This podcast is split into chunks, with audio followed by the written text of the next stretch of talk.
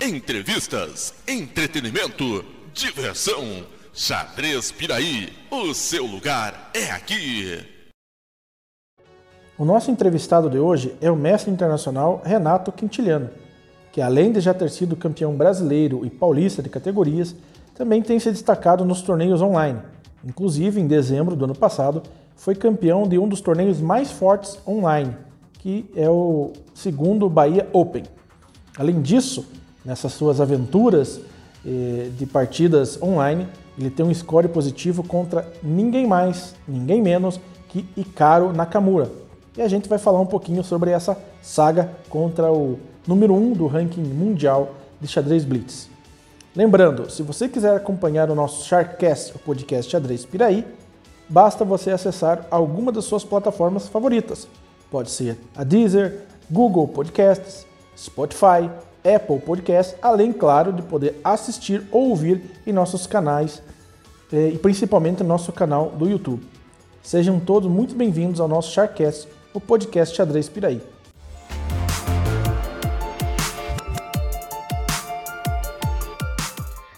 E aí, Renato Quintiliano, mestre internacional, seja muito bem-vindo à nossa entrevista, ao nosso Sharkcast, podcast Xadrez Piraí.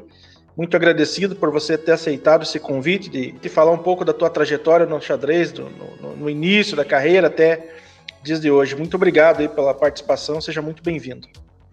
Opa, valeu, Maurício. Eu, eu que agradeço aí pelo convite. É, um abraço aí para todo mundo que acompanha o podcast e eu agradeço aí para a gente estar tá trocando uma ideia Legal. É, você aprendeu a jogar xadrez aos 10 anos, né? Foi isso? Isso, é, eu aprendi. Daí, é, é, aprendeu na escola, né? Isso, mas, foi assim, na escola. Mas era um projeto de xadrez na escola ou você via os amigos ali jogando e se interessou? Conta pra gente como é que foi essa, esse primeiro contato teu com o xadrez. Não, é, às vezes eu falo na escola, aí parece mesmo que era alguma coisa um de aula. ambiente escolar, escola, né? né? É, porque a maioria, da, a maioria das pessoas que fala comecei na escola é assim, né? Tinha xadrez na escola. Na, na, minha escola não tinha xadrez, assim, não tinha na grade, né? Mas nas aulas de educação física tinha ali um, um, um xadrez para quem quisesse jogar, tinha dama também, gamão, tinha uns jogos de tabuleiro. E foi aí que eu. Foi aí que eu vi meus amigos jogando xadrez, né? Aí eu falei, ah, me ensina aí a jogar. Eles me ensinaram a mover as peças, foi assim que eu comecei. Foram, mas não foi professor nem nada, não. Foram meus amigos na escola que me ensinaram. Mas nessa época ali o xadrez e dama ainda eram, eram chamados esportes de chuva ou tinha alguma grade assim, que incluía eles na, na modalidade? Não, não, não, eu não lembro, assim, é que na época a gente tinha as aulas de educação física, mas é, tinha aquele negócio, né, enquanto todo mundo não tivesse atestado médico, aí não podia ir pra quadra para jogar bola, para fazer, fazer os esportes, né? Então a gente ficava no pátio da escola ali com... Era tênis de mesa, e xadrez. Já contei várias vezes essa história, né? Era tênis de mesa e os, os jogos de tabuleiro. Aí todo mundo queria jogar tênis de mesa, e eu também, né? O ping-pong. Só que como todo mundo queria jogar, a fila ficava muito grande, né? Tava tipo, você ficava 20 minutos na fila esperando. E eu era muito ruim. Aí eu esperava 20 minutos e perdia já. Aí tinha que voltar pro fim da fila. Aí um dia eu pensei, pô, eu fico aqui a aula inteira, né? Jogo uma partida, porque depois eu tenho que ficar na fila os outros 20 minutos. Aí eu falei, ah, vou ver ali os caras jogando, né? No tabuleiro. Eles estavam dois amigos jogando ali, daí eles me ensinaram as me ensinaram o movimento. Eu falei, ah, aqui é mais fácil de jogar, né? Aí eu foi assim que comecei a jogar xadrez. É, eu, eu também. Eu, tipo, assim, na verdade, o primeiro esporte, é como eu sempre falo, às vezes eu falo para meus alunos e tal, nossa, Maurício, mas você era atleta, isso aqui, cara, eu não nasci gordinho, né? Eu era, eu era atleta ali e tal. E eu era meio. Eu jogava meio de tudo, sabe? Mas a primeira modalidade que eu me destaquei foi o atletismo. Eu gostava de correr 100 e 200 metros e salto em distância. Até que ia mais ou menos. Mas as modalidades assim que mais chamaram a minha atenção e que eu joguei por mais tempo foi o tênis de mesa e o xadrez, né? Xadrez até hoje jogo. Empurra madeira ali, treino e tal. Mas o tênis de mesa eu jogava bastante, sabe? Eu gostava muito do tênis de mesa. Mas eu sempre digo assim, que o, o tênis de mesa foi uma paixão e o amor da minha vida foi o xadrez. Mas, uhum. nossa, eu gosto demais de tênis de mesa, sabe? Tenho, tenho mesa em casa e tal, e, e sempre que bate aquela, aquela vontade de jogar. A minha esposa também joga tênis de mesa, então a gente brinca lá de vez em quando tal, né? Agora já faz um certo tempo que, que eu não jogo, acho que a última vez que eu joguei, acho que foi em julho de 2019, eu acho que foi, foi a última vez, ou 2018, não estou bem lembrado. E eu lembro que foi um, era um torneio por equipes que teve aqui em Piraí e o, o Álvaro, né, o Alvin, ele veio participar, ele ficou lá em casa. E o Álvaro joga muito bem, muito bem tênis de mesa também. E a gente brincava lá e tal. E acho que foi a última vez que eu joguei. Mas eu sempre tive essa relação uh, do, do, tênis de mesa com xadrez. É, eu acho bem bacana sempre. É, eu sempre falava assim: ah, vou jogar esse esporte da mente aqui e vou jogar um pouquinho mais agitado o tênis de mesa. Mas depois eu acabei ficando só com, com o xadrez mesmo. Mas o tênis de mesa é uma maravilha. Adoro o tênis de Não, mesa. eu gosto também. Depois eu. De, depois eu fui ter na, lá na frente outra experiência, assim, onde eu melhorei no tênis de mesa que eu fazia um curso. Aí antes de entrar para aula, a gente ficava no pátio, né, no, no Senai aqui em São Paulo, em Osasco. E, e aí lá tinha, pra gente se distrair, né, os alunos tinham tênis de mesa e tinha pebolim. Aí eu ficava jogando tênis de mesa com os meus amigos. Aí eu acabei nessa época melhorando também no tênis de mesa. Hoje eu já não sou tão ruim igual era na escola. Já, já quebra o galho melhor, já. É, e, e, e, nessa, nessa toada mesa ainda, é, é, eu ganhei umas raquetes muito boas, assim, a, a Rafa, né, minha esposa, perguntou o que você quer de presente. Eu falei, ah, dá uma, compra uma raquete para mim e tal.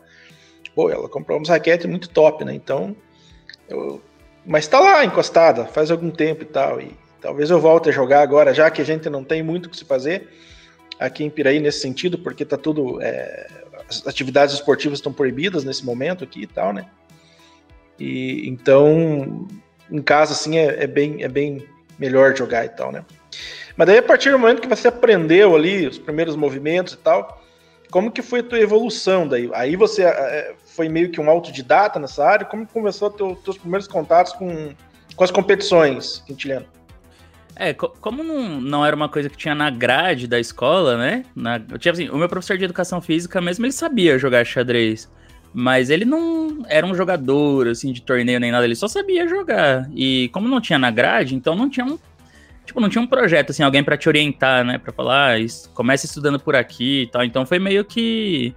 Foi, foi meio que é, sozinho mesmo, né? Tentando ali é, encontrar qualquer coisa que tivesse para estudar. Eu sempre fui muito, muito curioso de pegar as coisas assim e ler, sabe? Tipo, eu tenho uma irmã que é nove anos mais velha que eu. Então, quando eu tava na escola, a minha irmã ela já tava assim no colegial, terminando. E eu sempre fui muito de pe pegava os livros dela, folheava, daí tinha algumas coisas que eu achava legal, mesmo sem saber o que, que era, daí eu ficava lendo ali. Então, eu tinha muita facilidade de pegar assim as coisas e ir lendo, sabe? Daí com o xadrez foi mais ou menos isso. Eu, eu, eu ia na biblioteca da escola, daí eu perguntei assim: ah, tem algum livro de xadrez? Tinha um. Chamava é, Iniciação ao Xadrez, é um autor brasileiro, chama Flávio de Carvalho Júnior. Aí esse livro eu peguei e li ele em um mês, assim. Aí tinha regras, tinha finais, tinha umas partidas comentadas, tinha umas aberturas no final. Eu tentava decorar tudo, né? Eu ainda não sabia muito bem como que era estudar xadrez. Mas em casa eu não tinha, né, os materiais. Aí tinha o, o computador da escola lá, você podia ficar, não sei, meia hora. Você podia agendar e ficar meia hora. Daí eu ia e ficava meia hora procurando tudo que desse para aprender de xadrez, assim. Depois eu comecei a procurar torneios, né? Aí tinha alguns torneios na época em Osasco que eram entre escolas, mas era uma coisa é, bem. Era uma organização bem amadora, assim, né? Tipo, era uma escola que convidava outras duas ou outras três. Aí essas escolas iam em uma delas e jogavam um torneio, os alunos. Mas não era um circuito nem nada, eram torneios esporádicos, né? Eu comecei a, a pesquisar, a perguntar onde que tinha. Aí eu descobri que tinha um menino que era bem mais velho. Eu tava na quinta série nessa época, tinha um menino da oitava, que ele já jogava esses torneios. Aí eu já comecei a colar com ele, assim, já. Ah, vou ficar atrás desse cara aqui, né? Vou virar amigo é. dele. Aí eu pergunto pra ele onde que é os torneios e tal. Daí a gente começou a ir junto. E eu comecei a jogar mais ali no ambiente de escola mesmo.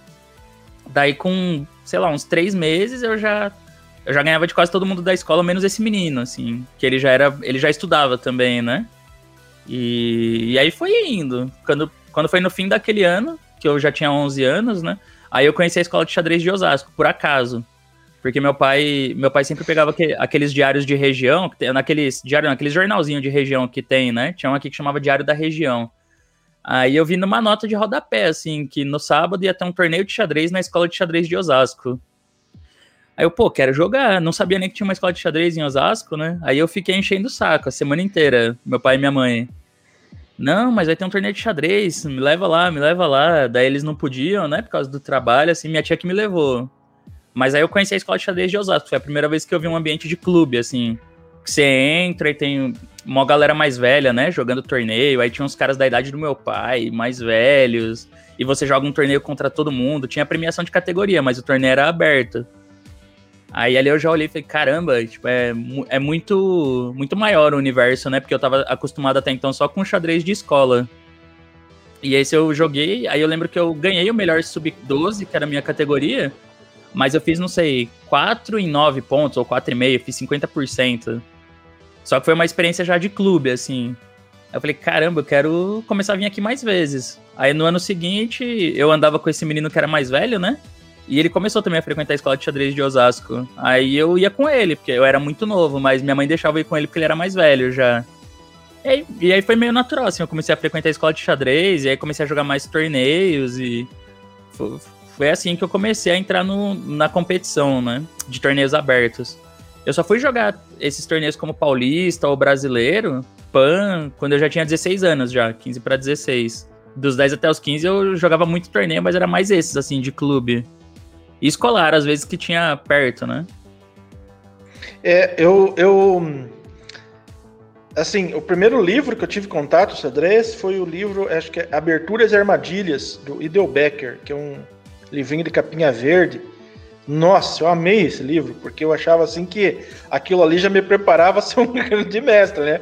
Você vê aquelas aberturas e armadilhas assim no comecinho, né? Que você, algumas pessoas acabavam caindo. Nossa, aquilo já me deixava assim Porra, sou bom mesmo nisso, né, cara? Só que Sim. aí você vai pegar alguns jogadores mais, mais experientes, como foi o meu caso aqui em Piraí. Nossa, daí não dava certo, eu ficava louco. Eu falei, nossa, mas esse livro aqui é, o tipo, tá ensinando os negócios que não dá certo. Mas aí, aos poucos, eu fui, eu fui entendendo. Eu falei, não, cara, peraí, não é bem assim. Aquilo ali é para você explorar alguns erros que acontecem na abertura e tal, e você acaba se dando bem. Mas isso não é uma máxima, né? Aí eu fui pensando é, fui, fui melhorando esse pensamento, né? Fui organizando esse pensamento enxadrístico meu. Mas foi o primeiro livro que eu tive contato. É e uma coisa interessante, né? sim, e foi uma coisa que você falou e que também me chamou a atenção, que você falou que via, é, você viu nos jornais ali no regional e tal. Você sabe que aqui em Piraí sempre é, vinha o, o, Estado de São Paulo, né? O jornal do Estado de São Paulo, e tinha a coluna de xadrez do Herman Cláudios. Eu adorava aquela coluna que era semanal. E, e, e eu, eu, pegava, eu tenho todos os recortes, tenho todos os recortes assim do, do, do jornal até, até acho que foi até o final, assim, quando é, parou de ter a coluna. Mas ali eu comecei a, a, a, conhecer grandes nomes do xadrez, sabe? Kasparov, Karpov, o Leitão, quando tava assim, fazia partidas brilhantes e parecia o, o Herman Claude analisando os partidos e tal. Então era muito legal esse, esse contato jornal. Hoje, lógico, você tem acesso aí, você quer ver uma partida do Quintiliano, você vai lá em algum site, já baixa os PGN ou no próprio é, site da FIDE, né? Que agora você tem que baixar o torneio, enfim. Mas você acaba achando, né? Mas naquela época as fontes de pesquisa nossa eram era, era essa coluna do Herman Cláudios, os livros e tal. Acho que na época tinha a revista Lance também, que foi uma revista bem marcante para o xadrez brasileiro, né? Hoje temos aí a, a revista Xadrez Bem Brasileiro, que está arrebentando, eu gosto muito do trabalho deles. E, mas naquela época era Lance, né? E a gente recebia também umas revistinhas do. Acho que é o Clube de Xadrez Epistolar Brasileiro, que eu jogava xadrez é, por correspondente também. Então era assim, digamos, eram as nossas fontes de pesquisa e é onde a gente começava a querer é, evoluir, né? Querer melhorar ali no xadrez. Mas eu lembro que eu tive esse pensamento bem tosco mesmo sobre, ah, esse livro aqui não serve, ensina umas ciladas que ninguém cai e tal. Eu falei, não, mas, né? Mas é, é interessante. Aí, mas foi, foi em 2008 que você começou a ter os títulos, eh, começou a, a conquistar uns resultados mais importantes, tipo brasileiro, paulista e tal. E aí, a partir daquele momento, você pensou assim: ah, acho que vai dar certo, acho que eu vou seguir essa linha aqui no xadrez, acho que vou conseguir me tornar um jogador profissional, ou, ou isso nem passava pela tua cabeça ainda naquele momento? É, mais ou menos assim. Ah, só uma observação aí que você falou da coluna do Herman. Eu estudei muito com a outra coluna que tinha, que era do Elder Câmara. Porque. Elder Câmara que, que tem um livro. Folha, né? Acho que era na Sim. Folha do Elder. Elder, Elder Câmara que tem um livro sensacional, que é um dos que eu mais gosto, que é 64, Diagonais Crônicas, né? Ah, já ouvi falar, livro... nunca li, mas eu já ouvi Nossa, falar. É, é, super recomendo a galera aí que tá ouvindo e assistindo a gente. É, 64 Diagonais Crônicas é sensacional. Tem uma história muito emocionante ali, da, da, acho que foi a última partida do Mikhail Tal no torneio também. Então, vale muito a pena, né? Não vou ficar dando mais spoiler aí. Quem tiver uhum. interessado, procura saber sobre esse livro do Elder Câmara, que é sensacional. Desculpa ter cortado você aí, Quintiliano. Não, não, tranquilo. É que, não, então, é que eu lembro disso também, né? Que eu, eu fui ter computador em casa quando eu já tinha uns 17, 18 anos. Até então não tinha computador. Então tinha que fazer esse esquema, essas pesquisas assim. Também era jornal, era livro, copiar livro no caderno. Eu, eu lembro disso, que uma vez meu pai comprou o jornal da Folha. Aí ele tava. Eu fui ver, acho que a sessão de esportes, e eu vi que lá no final da sessão de esportes tinha a coluna do Elder, na última página ou por aí. Aí eu falei já, opa, compre esse jornal toda semana pra estudar xadrez depois. E, e nisso eu tava começando ainda. Mas aí eu, eu tenho até hoje também aqui os recortes do jornal, tá tudo aqui.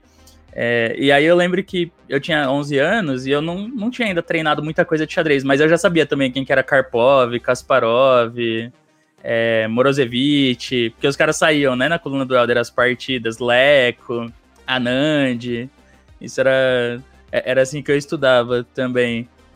É, agora, a partir de 2008 ali, o que eu acho que mudou mais em 2008 é que minha família até então eles gostavam que eu jogava xadrez. Meu pai mesmo sempre gostou que eu jogava, que eu chegava com medalha, com troféu em casa dos torneios. Mas eu acho que eles não levavam muito a sério, assim. Era tipo um hobby, né?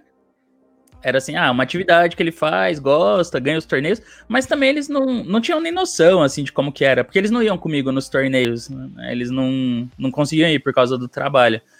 Então eles não tinham muita noção. Eu, eu também não tinha noção, né? Eu nunca tinha jogado Campeonato Paulista, brasileiro.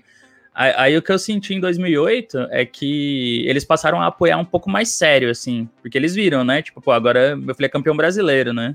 Eu ganhei o Campeonato Brasileiro Sub-16 e o Paulista também Sub-16 em 2008. Até então era, eles achavam que era um hobby, que eu ia bem e tal, mas aí de repente eles perceberam que podia ser né, que, que eu realmente me destacava, assim, porque eu já tinha sido campeão brasileiro. Aí eles passaram a apoiar mais firme, assim, de jogar os torneios. Nessa época eu comecei a jogar os torneios feed também. Mas, assim, daí até eu, digamos, me profissionalizar, me tornar um profissional de xadrez, é, foi um caminho muito longo, assim, não tava... Se, se eu disser que, tipo, ah, já era o plano nessa hora, não sei se eu pensava nisso realmente. Eu, eu, eu, era bem ambicioso, né? Eu era criança, assim, bem novo, e eu queria, tipo, ah, ser grande mestre, ser um dos melhores do Brasil, assim, eu pensava nessas coisas, mas é aquela coisa muito assim, tinha 15 anos, então você tem o sonho, mas não tem nem noção ainda do que, que vai levar para ir atrás disso, né? O que, que você vai ter que fazer, assim, qual é o caminho. Você, você acha que é só ir jogando, ah, vou jogando os torneios, faço rating, subo rating, e vamos que vamos, né? Que vai. Então, nessa época, eu tava no segundo ano do colegial, mas quando eu cheguei no terceiro mesmo, é, meus pais falaram assim que eu tinha que fazer algum vestibular, tinha que tinha que escolher um curso, né? Porque como, como eu disse, eles não tinham noção de como que era. Nessa época eu já tinha um pouco mais de noção assim de como que era você jogar por uma equipe, aí você recebe um cachê pela equipe ou recebe uma bolsa, mas eles não tinham, né, nenhuma noção de premiação de torneio. Então o que eles falavam era, não, você vai ter que fazer uma faculdade aí para ter uma profissão, né? Para porque se não der certo o xadrez, você tem alguma coisa aí, tem uma profissão já. Então eu fui e fiz. Eu fiz um curso de tecnólogo em mecânica de precisão aqui em São Paulo, na FATEC São Paulo. Três anos. Aí nisso eu tava subindo, então eu continuei jogando os torneios entre 2009 e 2012, mas sempre com a faculdade ali, né? Quando eu terminei em 2012, eu não era nem mestre feed ainda. Tinha uns 2.200 ali. Tinha chegado perto, mas depois eu caí. Aí eu tava, não sei, uns 2.250, 2.260. E eu ainda não tinha certeza se dava para eu se dava para eu seguir assim, só no xadrez, porque eu já tinha 2012 eu já tinha 21 anos, né? 20 para 21. Eu, já, eu ia fazer 20 anos, na verdade. Eu, eu fiz em 2012.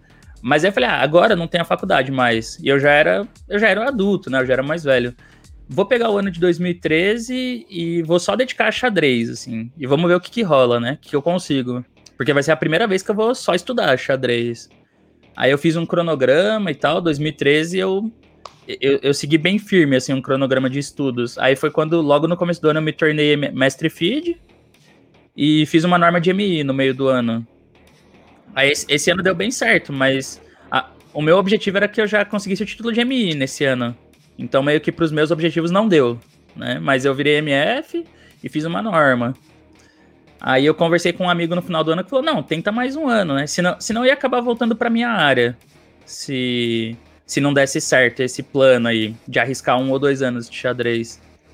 Só que 2014 foi um ano que eu não fiz nenhuma norma, por exemplo. E o rating ele ficou muito parecido com o que tava. Eu não tive nenhuma eu não tive nenhuma alteração assim de subir muito mais. O que eu tinha para subir eu tinha subido em 2013. Depois de 2014 eu fiquei meio que na mesma.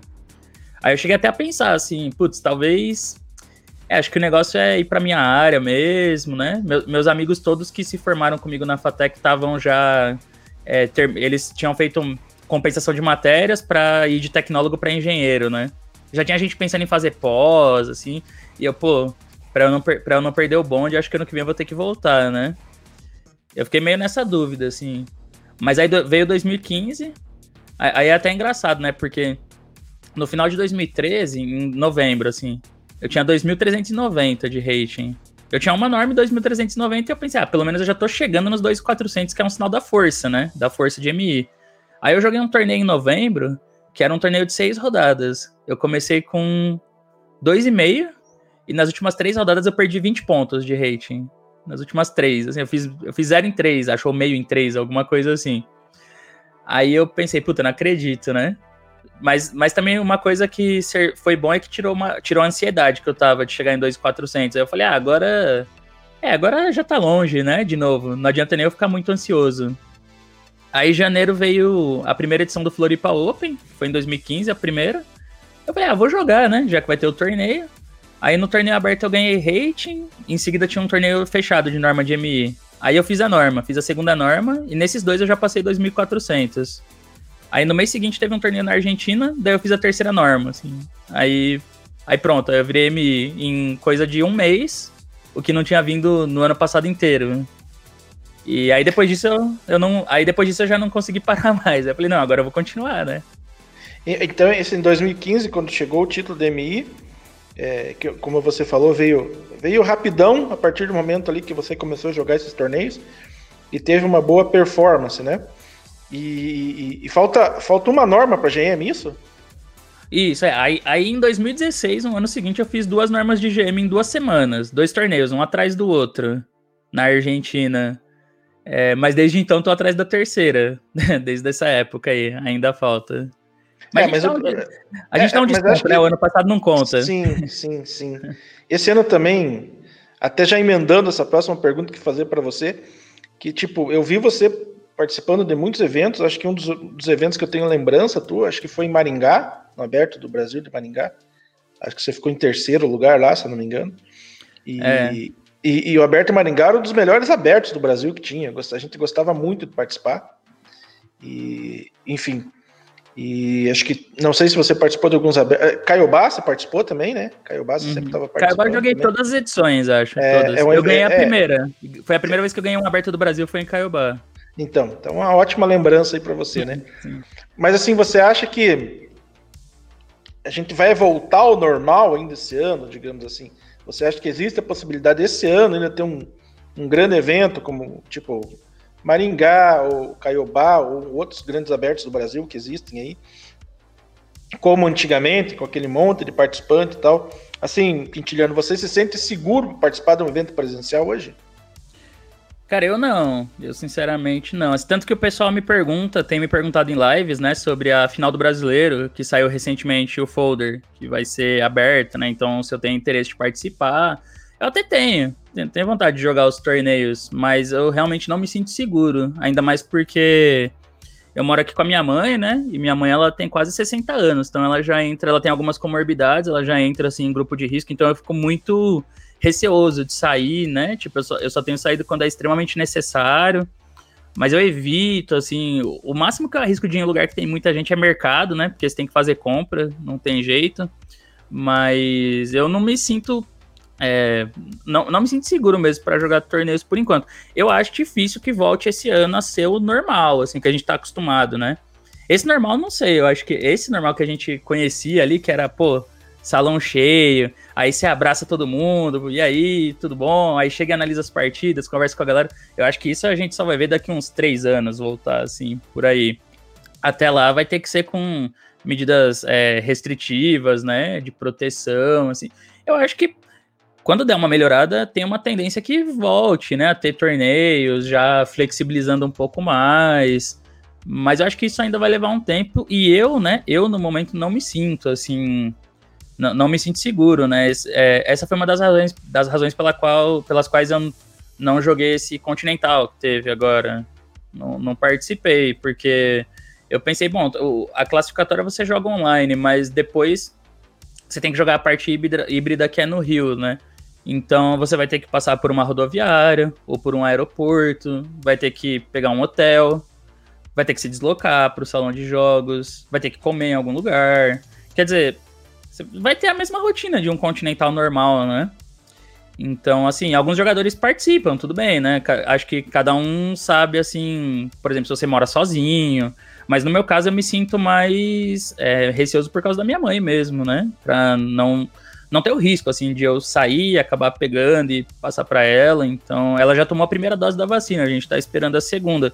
Mas eu, eu acho que eu só vou me sentir mais tranquilo depois que ela, tipo assim, um ou dois meses depois que ela tiver tomado a segunda, né? Aí, de repente, por exemplo, lá na frente, quando é a final do brasileiro, se tudo der certo, ela já vai ter tomado, já vai estar imunizada e espero que a situação esteja melhor para todo mundo, né? Que tá difícil para todo mundo.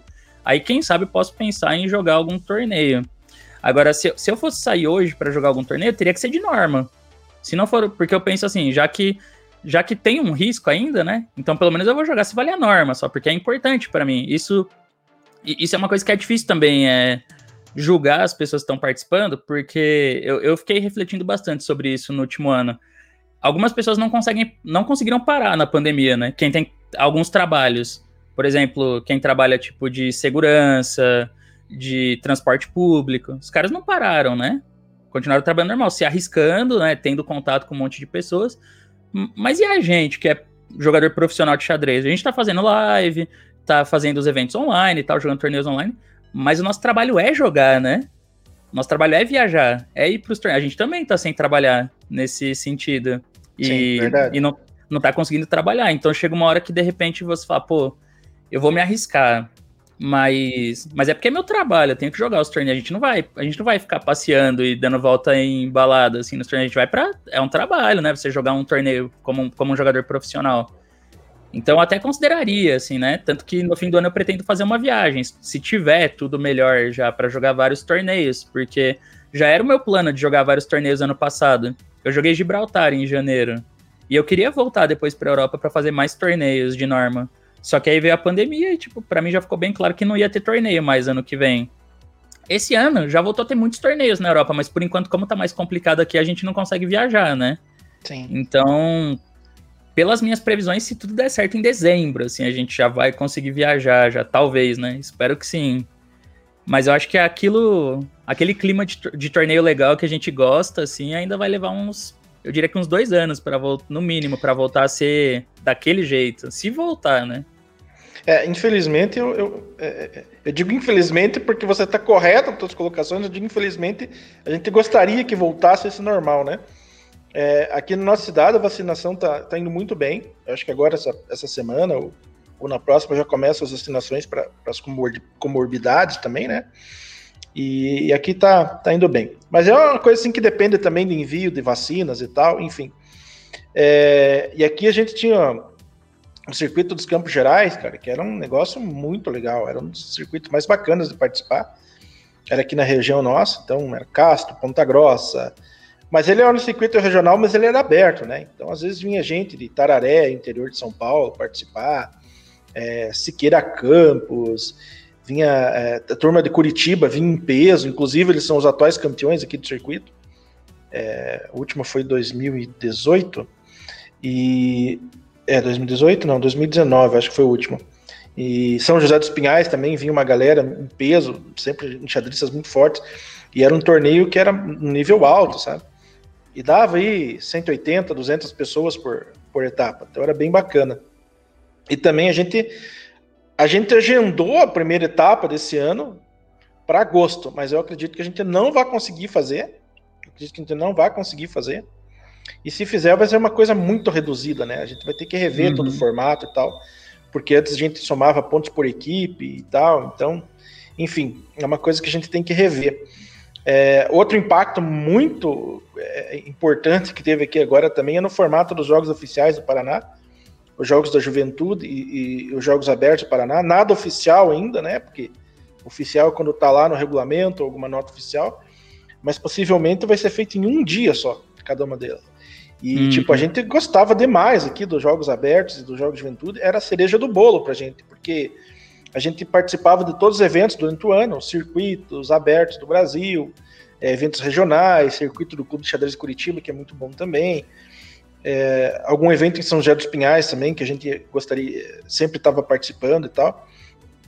Mas a gente é, é era somando os esforços para chegar nos Jogos da Juventude e nos Jogos Abertos. Infelizmente, teve uma mudança, pode acontecer essa mudança muito drástica, né? Mas assim, eu concordo com você. Eu acho que o normal, digamos assim, claro, a vacina veio aí para imunizar a turma e espero que imunizem o mais rápido possível todo mundo e todas as faixas de idade, porque o vírus já não faz essa distinção de idade, né? Tem, infelizmente, tem pessoas aí com 30, com 35, com 40 anos que estão perdendo a vida por conta desse vírus e tal. E, enfim. Mas eu acho que para voltar aquele clima gostoso de jogos e tal, acho que vai demorar mais ou menos isso mesmo, Quintiliano. Eu concordo com você, uns dois, três anos aí, porque, como eu te falei, a vacina é importante e tal, mas se tiver um remédio específico também para cura, vai ajudar muito, né? Que acho que foi o que aconteceu com a gripe na, na, naquela época ali, né?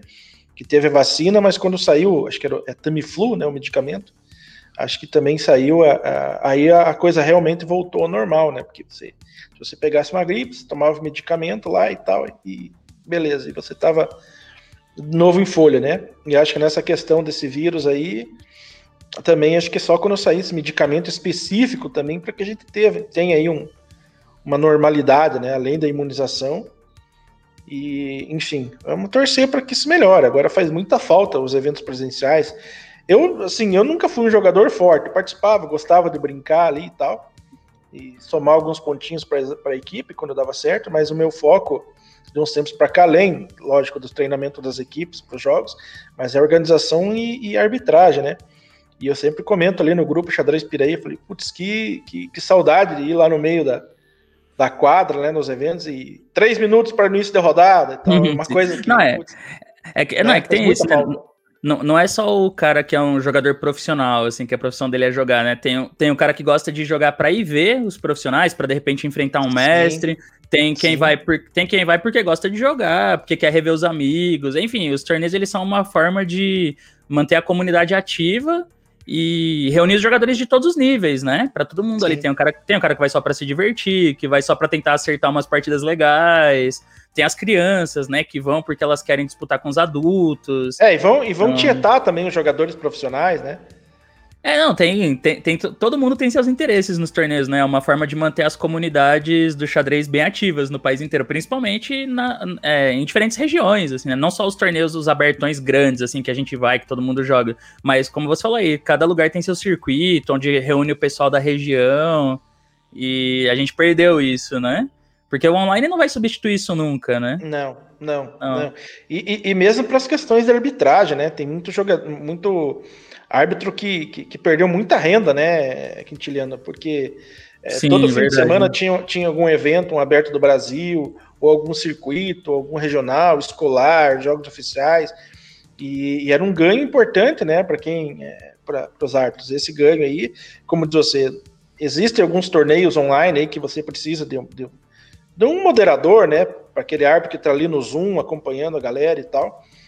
Mas não é a mesma coisa, né? Não, não é a mesma coisa. Então é, é, é bem complicado. Isso aí pegou a gente de, de surpresa. Agora, entrando já nessas questões de online que você comentou, você sempre está nas lives aí, você tem teu canal também, fala um pouquinho pra gente sobre isso.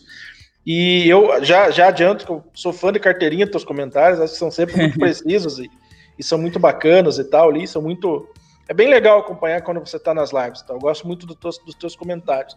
Mas fala um pouquinho como é que está sendo essa experiência online, transmissões e do teu canal aí também pra gente. Opa, não, valeu primeiro aí por acompanhar, né? O, os, os, canais aí que eu faço, faço bastante live no meu canal e às vezes comento os torneios no Chess 24 também, né? Os torneios maiores, assim, oficiais. É, então, eu comecei ano passado isso, acho que ano passado teve um boom aí, né? Muita gente começando a fazer live, eu, eu nesse meio. É, eu lembro que em 2018, foi em 2018, acho, o Cricor já tinha comentado, né, comigo e com algumas outras pessoas, se a gente não tinha interesse de fazer as lives, tal, transmissões, ele já estava fazendo, ele, ele, é bem pioneiro, né, porque no começo só tinha o canal dele, e, e aí eu até achei interessante, mas de cara eu achei que dava muito trabalho, assim, e na época eu tava sem tempo, tava dando muita aula, então não tinha muito tempo, assim, para pegar e fazer live, eu até fiz um teste, eu falei pra ele, ah, vou ver se, se dá certo, quem sabe, vou tentar me organizar aqui. Mas eu não consegui me organizar na época, né? E, e aí, ano passado, eu decidi. Um dia eu falei, ah, quer saber? Eu, ah, vou aproveitar agora, né? Que é, com a, ali a pandemia começando a ficar mais forte, já o pessoal, mais gente em casa e tal. Ah, eu vou fazer, eu, tam, eu também tô em casa agora, né? Porque até então eu tinha uma rotina que era. É, fica 15 dias em casa e um mês fora. Fica 10 dias em casa, 15 fora, sempre viajando. Mas eu percebi que eu também ia passar muito tempo em casa. Aí eu pensei, ah, tá bom, eu vou tentar então fazer, já que eu vou estar tá aqui mesmo. Aí eu comecei meio só para ver como que era, assim, né? Aprendendo a mexer nos programas, ali aprendendo a fazer os esquemas. Mas, putz, eu gostei muito, assim. Hoje, meu canal eu faço quase todo dia. Em, breve eu vou estar tá fazendo todo dia já a live. Porque agora vai vai entrar uma temporada nova aí do, do Arena Kings, do chess.com. Daí o único dia que eu não faço live no momento é de quarta, eu vou começar a fazer de quarta também. Então vai ter todo dia. Inclusive no dia que tá saindo esse episódio aqui, né? Já, já vai ter live. e.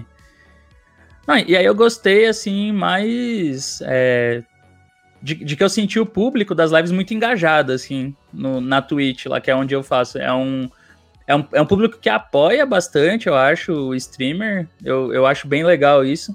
E qualquer conteúdo que você quer passar, né? Porque eu gosto de fazer várias coisas diferentes. Então, às vezes eu faço live jogando Blitz com, no site mesmo. Aí eu tô jogando um torneio, eu transmito. Aí às vezes eu faço jogando com a galera.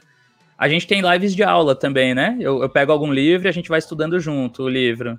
Mas tem vezes que eu levo alguém no canal para trocar uma ideia, igual se fosse um podcast, assim, né? Vai conversando também, batendo um papo. Então, eu, eu, faço resolvendo exercício de tática, daí eu vou explicando pro pessoal como que eu resolvo a tática ali, como que eu calculo. Então, eu, tenho, eu testo vários formatos de conteúdos que eu acho que são interessantes ligados ao xadrez. E eu sempre sinto a galera muito disposta a consumir qualquer coisa, assim, que você coloca de xadrez. Tipo, não, vamos ver. Sempre vai ter alguém interessado, sabe? Pode ser que não seja todo mundo, mas sempre vai ter gente interessada na, em um conteúdo diferente. Então eu gostei bastante, porque aí eu comecei a testar várias coisas que eu, que eu acho que são legais, que estão ligadas ao xadrez. E, e tá dando bem certo, assim. A gente vai construindo uma comunidade ali, eu acho que o pessoal gosta das lives, sempre mandam sugestões. É, tem sido uma experiência muito boa. A parte que eu gosto mais é de tentar fazer essa aproximação, né? Eu acho que as lives o online ele permitiu. Agora eu tô com um canal do YouTube também, e aí eu tento conversar nos comentários com o pessoal. Eu acho que permitiu uma aproximação maior dos MIs, dos GMs, dos MFs, dos mestres com, com o público, né? De você de, de você é, conversar com a galera mesmo ali. Mas tudo bem que tá no online, mas é uma forma mais próxima de você conversar, né? Do cara te manda uma pergunta ali direta, aí você responde, aí outro manda. A, gente, a gente tenta fazer essa aproximação nos torneios, mas nem sempre todo mundo vai nos torneios, né? Então, se você tá ali na live e tá mais acessível, eu acho que é legal fazer essa aproximação com o público, com o pessoal que apoia o canal, o pessoal que gosta de xadrez, que, que acompanha. Tem gente que fala, ah, eu, eu, eu acompanho seus torneios, eu vejo suas partidas, então eu tenho achado muito legal poder fazer esse contato mais direto com, com, com as pessoas. Acho que esse é o maior benefício das lives, assim, é o que eu gosto mais. Você comentou aí sobre o xadrez Blitz. Deixa eu fazer uma provocaçãozinha aí, que é meio de praxe, né? Bullet é xadrez? Não, não é, não tem como, né? tá, mas, mas, mas vamos ser bem sinceros, vai. Isso é uma coisa que eu falo nas lives. É, esse Blitz online, essas coisas também não é muito xadrez. Tipo, uma, uma, uma coisa que eu até observei com a galera. Falei, ó, a gente tá acompanhando faz tempo esses torneios online que tem do Carlsen, dos caras que eles jogam esses tours, né? E o ritmo desses torneios é 15 com 10, 15 minutos com 10 segundos de acréscimo. Aí a gente assiste, tem algumas partidas que são muito boas mesmo. Eu, tem umas partidas que eu fico impressionado como os caras jogam bem nesse ritmo, que é pouco tempo.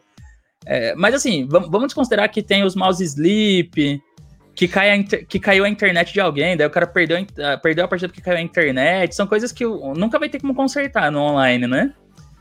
Mas aí você vai ver um torneio igual de candidatos, que voltou aí, que a gente assistiu a segunda metade, né, recentemente. As partidas são é, 1 hora e 40 para 40 lances, mais 50 minutos para mais 15, mais 15 minutos para o resto da partida. Aí você pega as partidas, tipo, aquilo ali é xadrez. As partidas são muito, muito bem jogadas, do primeiro até o último lance, né? Pode ter eventualmente algum erro grosso? Pode ter, porque é muita partida. Mas o nível é altíssimo. Aí você vai comparar essas partidas com essas que a gente assistiu online, não, é, é uma baixaria, né? O que a gente vê no online, comparando com isso. Então, então assim, se, se, isso já não é xadrez comparado com o que é xadrez de verdade, imagina Bullet, né? Não tem nem o que dizer, assim. Eu acho que, eu, acho que era o Botvinnik que, que, que, não gostava muito dos outros ritmos, né? O Botvinnik acho que sempre dizia que xadrez rápido, é. relâmpago não era um xadrez sério, né? É, xadrez, verdade, rápido, xadrez rápido eu ainda gosto, assim, dependendo do ritmo, né? O Blitz eu gostava bem mais, quando eu era mais jovenzinho aí, eu, eu, eu, jogava razoavelmente bem, dava umas enroladas, mas no meu tempo, olha só, a gente jogava muito no. no jogava no, no, aquele. Como diz um atleta nosso aqui, o Wagner, a gente jogava xadrez raiz ali, né? Com reloginho de ponteiro e tal, no pininho. Você descia a lenha no relógio para cair o tempo do, do adversário e tal. Mas lógico, os tempos são outros e tal. E eu perguntei, porque tem muita gente que gosta de bullet e tal, e, e até atletas nossos gostam disso aí e tal. Eu não jogo, não me arrisco a jogar, não consigo jogar. Na verdade, tipo, nem tentei, mas é uma coisa que não me atrai, sabe? Eu, é, Blitz, eu sou bem Blitz, ruim no bullet. Eu o Blitz até ruim. jogo, o Blitz até jogo ali de vez em quando. Tenho jogado umas partidas com alguns atletas assim, é, de uma hora mais 30, de 20 mais 10, de 30 mais 20. Partidas assim que você consegue apresentar um, um xadrez um pouco melhor e depois até para as análises, as análises assim também são são melhores e tal. Mas eu particularmente não, não gosto assim. É, eu não tenho uma opinião formada sobre essa questão do bullet, mas eu sim é, tem até o mestre nacional, o, o, o Glaucio Sela, ele também já teve aqui no canal, ele, ele acha que sim, que é xadrez, ele garante que é xadrez, porque o mundo hoje está muito, tá numa correria, você, você tem que tomar decisões muito rápidas, e assim, no Bullet também você tem que tomar decisão muito rápida e tal. É, eu acho que num certo ponto ele tem razão, mas eu assim não consigo ver o, o Bullet assim naquela na, na, sua essência assim do xadrez como a gente é, ah, eu, eu sou do Meco, mas romântica, né? Que a gente jogava até sem, sem relógio, né? Quintiliano. Eu te, assim, teve partidas, acho que a partida mais longa minha, acho que durou umas, é, umas seis horas, assim, jogando. Uhum. Seis horas, seis horas. É, tinha isso relógio, mesmo, mano. Quando eu comecei, né? tinha isso também. E a gente jogava até sem relógio e tal, então era uma coisa é, surreal. Mas lógico, assim, eu, eu, eu penso que para o público que está acompanhando, é mais tranquilo você assistir é, é, é, esses torneios assim de, de rápido, relâmpago, de bullet e tal. E aí talvez seja até um pouco mais emocionante. Eu, particularmente, eu acompanho, gosto também das transmissões ali é, do convencional, do, do, de candidatos, que foi muito, foram muito legais as transmissões e tal, né? Mais de três horas, assim. E eu gosto bastante. Até emendando esse negócio que você falou aí dos torneios de, de que a gente comentou sobre o torneio de candidatos, você acha que o Radiabov foi injustiçado nessa questão dele não poder participar ou foi uma opção dele e paciência? Não, com certeza foi injustiçado, claramente. Para mim, assim, é, a FID tá devendo para ele, né? Com certeza, tá devendo uma, porque é, ele tava certo, né, no fim das contas, no que ele no que ele no que ele previu. Eu lembro que na, na época, assim, as justificativas de muita gente, inclusive até o Carlsen, né, deu a entender, assim, meio que, ah, é, o cara já tá falando isso porque ele meio que não quer jogar, assim, né, não tá muito afim de jogar o torneio. Mas, sei lá, isso aí para mim não, ele, ele tava alertando, porque ele já tava vendo ali um risco forte, né, do torneio não acontecer por causa da pandemia ou de ter que ser parado. Então ele falou: não vai ter como fazer esse torneio. Ele já tava meio que ligado. E a partir daí, não. Eu, eu não acho que cabe a nenhum outro jogador, independente do seu nível, do seu ranking, tipo, você falar, ah, ele tá dizendo isso porque ele não quer jogar, porque os outros todos vão jogar com a pandemia mesmo. No fim das contas, o cara tava certo, né? O torneio foi interrompido pela metade. Porque, porque não ia ter como continuar ali e não tinha um clima, né, pro torneio. Tipo assim, agora mesmo já não tava no clima ideal, mas o torneio foi feito porque tinha que acontecer, de um jeito ou de outro. Mas não ia ter como, né? Todo mundo, tipo, ah, andando pra lá e pra cá de máscara, com medo de você ser contaminado, fazendo teste todo dia. Tipo, isso não é uma forma adequada de você jogar um torneio que vai definir o desafiante do título do campeonato mundial, né? E, e quando ele alertou para isso, ele tinha razão. Né? E não foi só ele, assim, né? O Wang Hao também, na época, achava perigoso. O Wang Hao também chegou a falar algo assim, que ele achava que não tinha que ter o torneio. Mas aí o pessoal levou dessa forma, tipo, ah, é, o Radjabov, quando ganhou, quando ganhou a Copa do Mundo, falou que ele nem sabia se ia jogar o candidato. O cara vai ver que nem quer jogar. O outro, Wang Hao, não tem chance de ganhar o torneio. Então, ah, é por isso que eles estão querendo que não faz, né? Mas, no fim das contas, os dois tinham razão, né? Estavam certos. E, e eu acho que sim, que ele foi injustiçado. Eu não acho que ele seria um candidato ao título. Pelo estilo dele já, né? Um jogador muito sólido, assim, que arrisca pouco. Ele não, não acho que ele seria, assim, um candidato a ganhar o torneio para desafiar o Carlsen. Mas isso não importa, porque ele conseguiu a vaga. Ele ganhou a Copa do Mundo e ele conseguiu a vaga. E ele estava classificado para o torneio. E realmente aí eu acho que deram pouca importância porque ele estava dizendo para uma semana depois se confirmar, né? Não é nem como, não é nem como se fosse assim, tipo, como se ele tivesse avisado seis meses antes do torneio e aí aconteceu. Ele desistiu do torneio duas semanas antes e uma semana depois teve que parar o torneio na metade. Então nem levou muito tempo, assim, para se concretizar o que, ele estava prevendo ali. E a, a, aí você citou também o Wang Hao. O que, que você achou da aposentadoria dele? Você acha que foi precoce? Você acha que foi por conta da, da performance dele no torneio de candidatos? Você acha que ele, putz, eu acho que não dá mais para jogar nesse alto nível? Assim. O que, que você achou da, da aposentadoria do Wang Hao? Ah, eu acho que assim, pode ser que nessa hora ali, né, o cara percebe que realmente para jogar nesse nível, que é acima de 2,750 ali, quase 2,800, tem que ter mais pegada. Uma pegada que ele não tem, né? Que ele não mostrou nas partidas. Porque Dá, dá pra ver que teve uma hora ali que ele já tava. Assim, no começo da segunda metade. Ele terminou bem a primeira metade até o Wang Hao. No começo da segunda metade, ele já começou ali é, forçando um empate com o Ding numa posição teórica, né? Ele, ele jogou uma linha toda teórica que empata, ali para já garantir um resultado.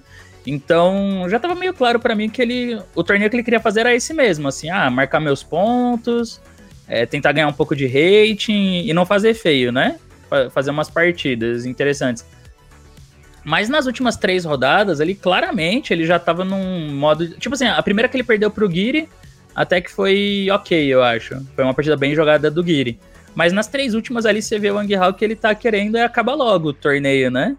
Ah, empatar essas três últimas aqui, terminar assim mesmo para eu não ficar. para não dar nada errado, né? Só que aí eu achei que ele, ele jogou muito pouco ambicioso, né? Ele jogou claramente para empatar as três últimas, querendo contra, contra o Nepo, contra o Caruana jogou claramente buscando um empate, assim. O que é perigoso quando está enfrentando adversários desse nível, né? Porque aí você já deixa de lutar por vantagem, o cara vai gostando da partida, vai se ajeitando, e aí foram três derrotas, assim, bem mal jogadas da parte dele, né? Agora, essa coisa de aposentadoria, muita gente perguntou para mim, mas eu acho que é o mais efeito do momento, sabe? Pode ser que.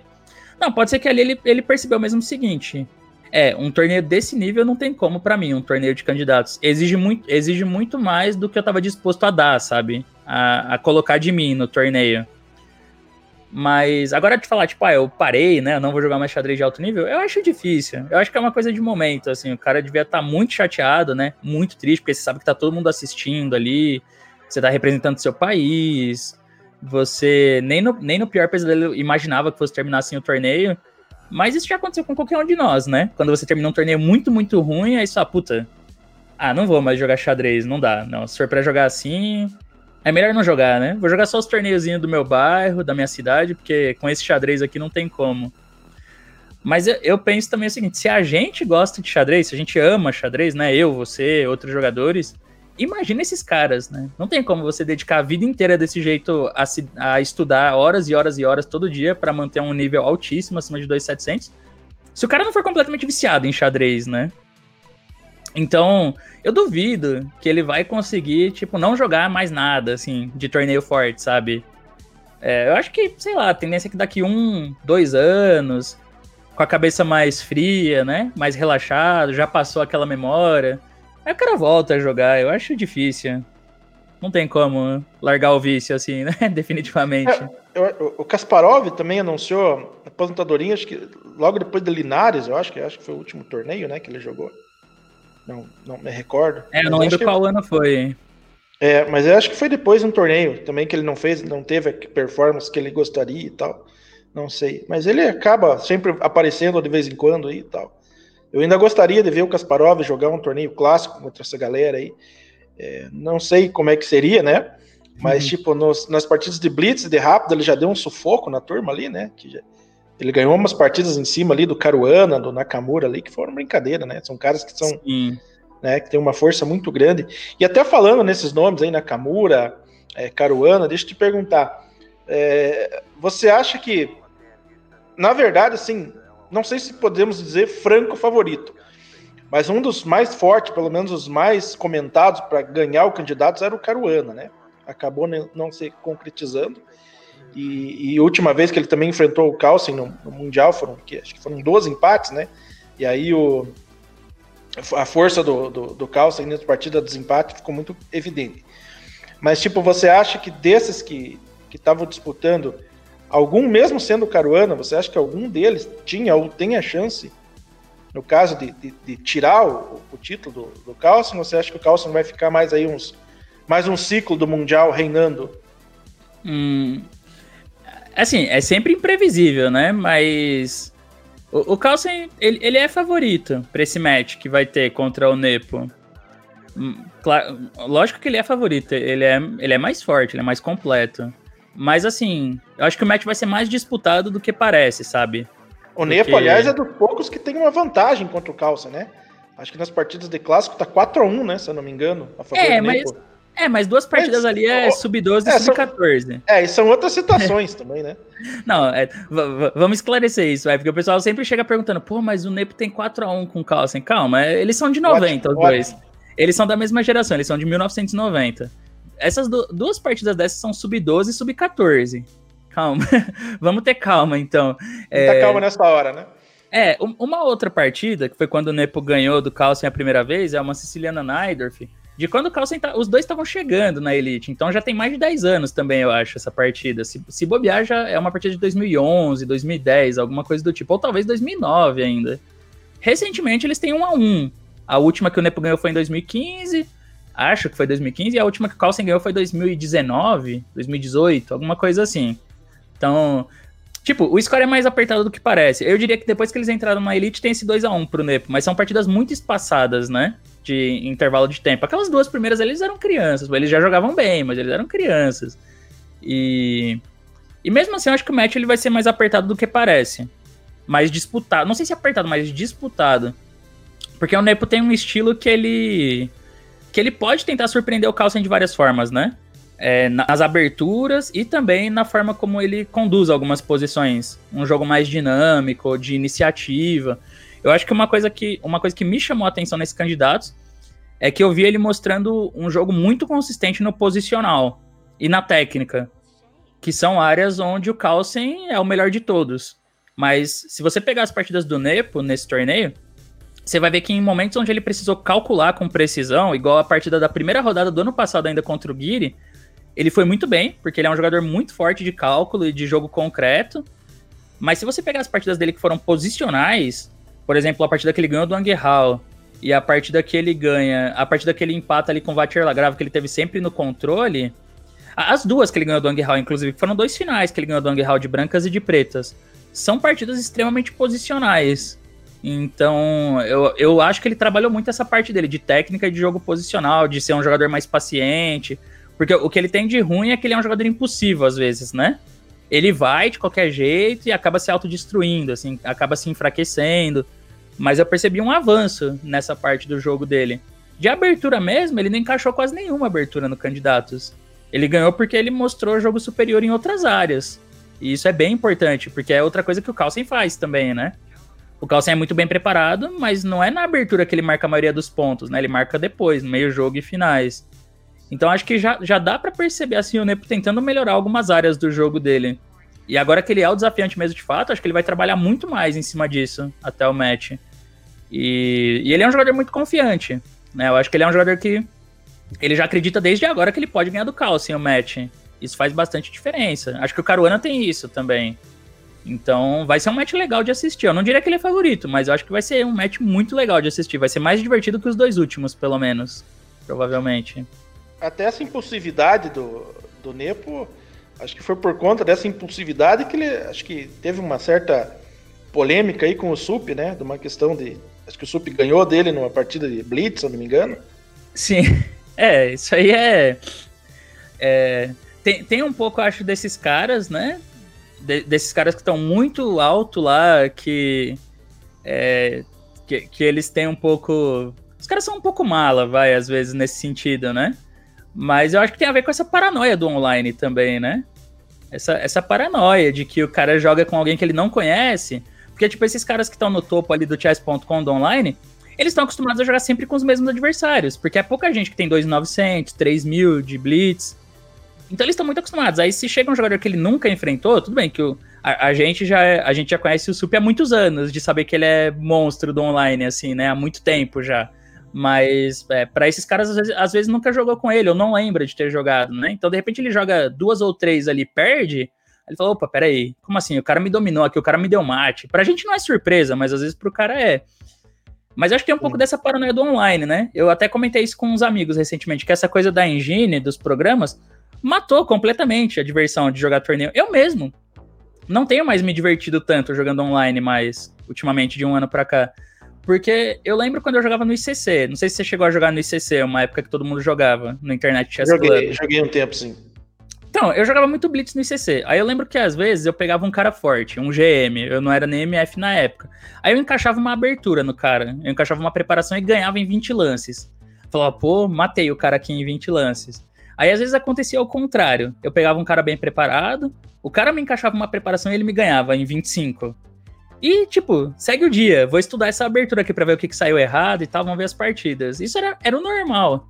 Hoje em dia, você joga contra alguém, sei lá, 200 pontos a menos, 300 pontos a menos. O cara começa a te massacrar, você já fala, opa, você já pensa, alguma coisa tá errada aqui, o cara tá me massacrando. Por quê? Porque é tanta engine hoje em dia que você já fica paranoico. Aí quando você, aí quando eu jogo contra um cara melhor que eu, um cara de mais rating, e acontece isso, eu encaixo a preparação e eu tô destruindo o cara, eu penso, puta, o cara vai achar que é computador, né? Porque acontece isso hoje em dia, você leva um você leva um massacre, você já fica desconfiado. E você já sabe que se você tá ganhando do cara por muito, assim, o cara também já fica desconfiado. Porque são, sei lá, eles já falaram, acho, do chess.com, que são dezenas de milhares de contas fechadas todo mês por causa disso. Então essa paranoia ela atinge todo mundo, sabe? De todos os níveis. Você não consegue mais jogar um torneio relaxado, assim. É, é, um, é um dos lados muito negativos, eu acho, assim, do online. É, um, é, uma, é a pior parte, né, de todas, com certeza. É, até emendando essas questões que você falou aí do online, é, você aí conta um pouquinho pra gente aí como é que foi essa saga tua aí contra o Nakamura. Porque o Nakamura é, é, é, um dos grandes nomes né, do xadrez online, né? E e, tipo, a Twitch dele vai muito bem, né? Ele sempre reúne uma galera grande assistindo ele. E, e, já emendando essa pergunta também dos torneios, quando você participa, lógico, não é a mesma coisa do presencial, nunca vai ser, mas nesse momento é o que temos, infelizmente. É, mas você, como jogador profissional, quando você vai participar de um torneio grande, inclusive você ganhou um torneio muito forte, acho que foi dezembro do ano passado, o segundo, segundo Bahia Open, acho ah, que foi sim. isso, né? E assim, mas quando você joga um, torneio online, que você enfrenta jogadores que já está acostumado a enfrentar no presencial e tal, é, como era no presencial, como é agora? Você ainda tem um frio na barriga, você fica meio nervoso, assim, no, no, no pré-jogo. Conta um pouquinho dessa experiência e também já fala dessa saga aí contra o, o Nakamura. é, ah, não, então, é só fazendo uma última observação ali do negócio das engines, né? O pessoal não sabe às vezes, mas é, no, no, meio dessas levas aí de milhares de contas que são encerradas, né, por causa de uso de fair play, tanto no chess.com, no Lichess também, é, tem casos de MIs e GMs também perdendo conta. Não é, não é tão divulgado, mas tem. Tem casos de MIs e GMs perdendo conta. Então, às vezes, pode parecer assim estranho, porque ah, o cara desconfiou do outro, mas o cara é GM também. Mas a gente tem MIs e GMs perdendo conta por uso de assistência. Até acho que o, o, o, Molina, né? O Molina acho que é um caçador desses caras aí, né? ah, ele adora. Sempre, né? Ele, ele adora. sempre tá passando ali. Nossa, é muito engraçado, né? Muito engraçado. Adora, Os comentários dele são muito legais, cara. O Molina, ele até indica pra galera, além do Renato Quintiliano, que a gente vai deixar na descrição do, do, do podcast aqui, as redes sociais dele e tal. Vamos deixar do Molina também para vocês acompanharem. Molina, queremos você aqui também. E é muito engraçado, ele é um caçador desses, desses mestres aí que utilizam desses métodos é, escusos aí, digamos assim, né? Sim, sim. Não, tem, tem, tem bastante. Por isso que. Por isso que mesmo. Então você vê assim, tipo, matou tanta diversão que, que hoje em dia é um, um grande mestre. Tá jogando contra outro grande mestre. E ainda assim o cara fica desconfiado, né? Então, quer dizer, chegou em todos os níveis o negócio. Por isso que ninguém mais descansa, assim, né? Você tá sempre na paranoia de, puta, será que tô jogando contra uma máquina e tal? Então, isso é uma outra coisa que estraga um pouco, assim, essa parte. Agora, vou responder por partes aí, né? Quando eu jogo online aí contra os caras que a gente tá acostumado a enfrentar no, no presencial, ah, pra mim, cara, é a mesma coisa. É a, me... é a mesma coisa. Tudo bem, a gente fala, não. É, tipo, ah, que eu falo, né? Ah, Blitz não vale muito. Tipo, não é, não é xadrez, assim. Mas a disputa é. A disputa vale, né? Então você não quer perder pro cara mesmo assim, só porque é Blitz. O, o, quando eu digo isso, né, que não é xadrez assim, é aquilo que você tinha falado, o, o Bullet, o Blitz, é, é um formato mais fácil de digerir, porque é mais rápido, né? É, o cara não precisa ficar ali horas assistindo. É mais acessível, todo mundo pode jogar, não é igual um torneio de horas que todo mundo tem que viajar para jogar então. E eu até diria assim que um, um jogador forte, um cara, um MI, um GM, um MF, alguém que tem prática de Blitz, o cara consegue jogar e explicar. Então eu faço muito isso nas lives, de vou jogando, né? Mesmo a partir de três minutos ali, vou explicando algum cálculo, alguma ideia, algum plano. Aí o pessoal vai vendo a partida, vai tentando entender. Dá para fazer, dá para fazer de uma forma que seja didática, que você vai explicando para quem tá assistindo. Mas a gente ali que tá jogando, a gente sabe que o Blitz é um é, é, é uma coisa muito superficial, né? É, você tem muito pouco tempo para analisar, para calcular, para tomar uma decisão. Então você faz as coisas de uma forma muito intuitiva e também muito superficial. Não dá para você aprofundar uma posição. Você tá no final ali. Pô, tipo, você fala, pô, esse final tá bonito. Seria o caso de montar um plano. Mas como que você vai montar um plano se você tem 15 segundos para fazer a jogada? Não tem plano, né? Você vai dando lance, vai jogando rápido, pré-move e tal. Então por isso que eu falo assim que não é o xadrez mesmo. Né? Não tem como falar, tipo, ah, o Blitz é o xadrez. É, não é, pô. Você não tem como pensar. Xadrez é um jogo que você pensa. Blitz não dá tempo de você pensar, você pensa muito rápido. Então, por isso mesmo, acaba sendo superficial. É, agora, quando eu jogo contra os outros caras, eu não, eu não faço uma preparação. Vezes, cara, não, vou confessar. Às vezes eu faço preparação quando é match. Quando você sabe que você vai jogar, tipo, 10 partidas contra o cara. Daí, não, vamos lá, ver as aberturas, né? Ver o que o cara joga, que ele joga no Blitz, no online, e tentar encaixar alguma coisa. Mas a. Uh, aquela a ansiedade da disputa bate igual, de não querer perder o match, de querer passar de fase, né? Às vezes, quando perde, fica revoltado igual, igual se fosse no pensado. É a, é a mesma coisa, idêntico. Estraga o dia, né? Só, puta, perdi aquele match, não acredito, né? Aí. Aí fica aquela coisa igual se tivesse pensado, perdido uma partida pensada. Eu acho que a competitividade, para mim, é a mesma, pelo menos. É, Aí, te, aí teve esse torneio do Bahia Open, eu achei bem legal, assim, foi o último do ano. Eu nem ia jogar, eu decidi meio de última hora, mas foi, foi bem legal. E, e eu joguei a última partida contra o Fear, né? Eu ganhei. E o Fear é um que sempre me ganha nesses online, assim, então foi um. Foi, foi pelo menos deu uma compensada, assim, porque o score tá muito para trás contra ele, ele é muito forte de Blitz, né? Então pelo menos esse salvou um pouquinho ali o torneio. Agora sobre o sobre o Nakamura, Cara, sei lá, isso aí é difícil de explicar, né? mas. Mas não sei, alguma coisa acontece ali quando eu jogo com ele. Já foram cinco partidas, né? Tá, na temporada do Arena Kings na passada. Tá três e meio e meio. Ganhei três partidas. É coisa pra caramba. Mas, não, mas... e ainda mais se falando do Nakamura, ele é o número um do, do, do ranking mundial de Blitz, né? Isso, do online e do presencial ele é número um também. Mas é, duas partidas que eu ganhei de brancas, ele escolheu a mesma linha, assim, que é uma linha ruim. Só que ele joga às vezes nesse ritmo, eu já expliquei isso pro pessoal, né? O que eu acho. Eu acho que ele joga às vezes aberturas ruins de propósito nesse ritmo, quando quando ele enfrenta adversários claramente mais fracos, que é o meu caso, né? O cara tem 600 pontos a mais que eu de Blitz. Ele joga aberturas que são claramente ruins por, por duas razões. Uma é porque ele se defende muito bem. Ele é um cara que tem muito recurso de defesa. Então ele sempre consegue achar um lance que vai salvar a posição dele. E, e aí ele joga rápido, né? E outra porque ele sabe que o adversário vai tentar ganhar. Então ele sabe que eu, eu mesmo sou um jogador que fica apurado direto no Blitz, porque eu, eu quero pensar, né? Eu não quero ganhar de qualquer jeito as partidas, eu quero pensar. Então eu sei que ele tá jogando uma abertura ruim, eu quero pensar uma forma de não, a melhor forma de jogar. Aí nisso, às vezes você fica melhor que o cara, fica ganho até, mas você fica ali com 30 segundos e ele tem 2 minutos. Uma, uma das partidas que eu ganhei dele foi assim: eu tinha menos de 30 segundos, ele tinha 2 minutos, ele não tinha gasto nada do tempo. É nessa hora que o cara te enrola, né? Ele defende, ele evita perder muito material, evita levar mate, e aí você não tem tempo de ganhar a partida. Então isso acontece com muita frequência. Mas acabou dando bem certo para mim nessas duas partidas, porque mesmo ele defendendo bem, uma delas, na verdade, a primeira ele pendurou muito rápido, assim, durou 20 lances a partida, né? Quem tiver curiosidade, todas essas partidas estão lá no meu canal. Tem o, porque todas foram em live, né? Então tem lá os momentos da, da, da live. Mas a primeira ele jogou uma linha, essa linha, uma linha ruim, e pendurou, assim, uma coisa inacreditável. Pendurou uma peça mesmo. Aí não, não tinha nem como, nem enrolando, né? É, uma outra que eu ganhei também foi nessa mesma variante, que também fica mal. Não sei por que, ele insistiu na mesma linha, né? Mas talvez é porque ele quer provar que dá para ganhar nessa linha, mas aí acabou não conseguindo provar nessas duas vezes. E, e, e a outra que eu ganhei, é, que foi uma que eu tava de pretas, essa foi bem emocionante, assim, porque eu dei mate com dois segundos no relógio. E foi uma partida que eu fiquei perdido logo na abertura. Eu tô perdido, aí ele faz um erro, assim, que é, fica.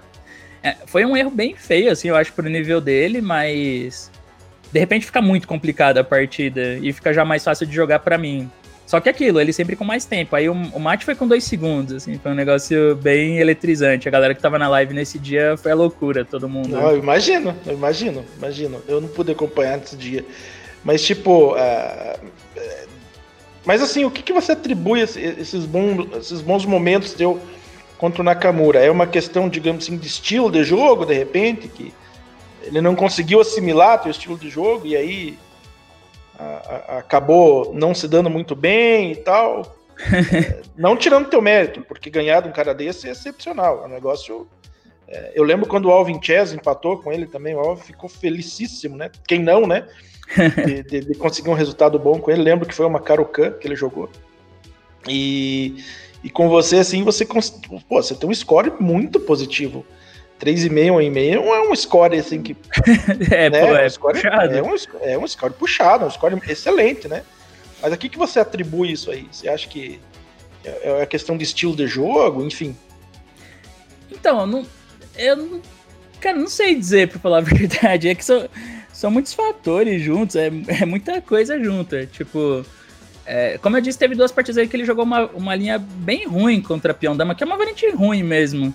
E, e, é até engraçado, isso eu, conto, eu falo no primeiro vídeo, no vídeo que eu analiso a primeira partida que eu ganhei dele.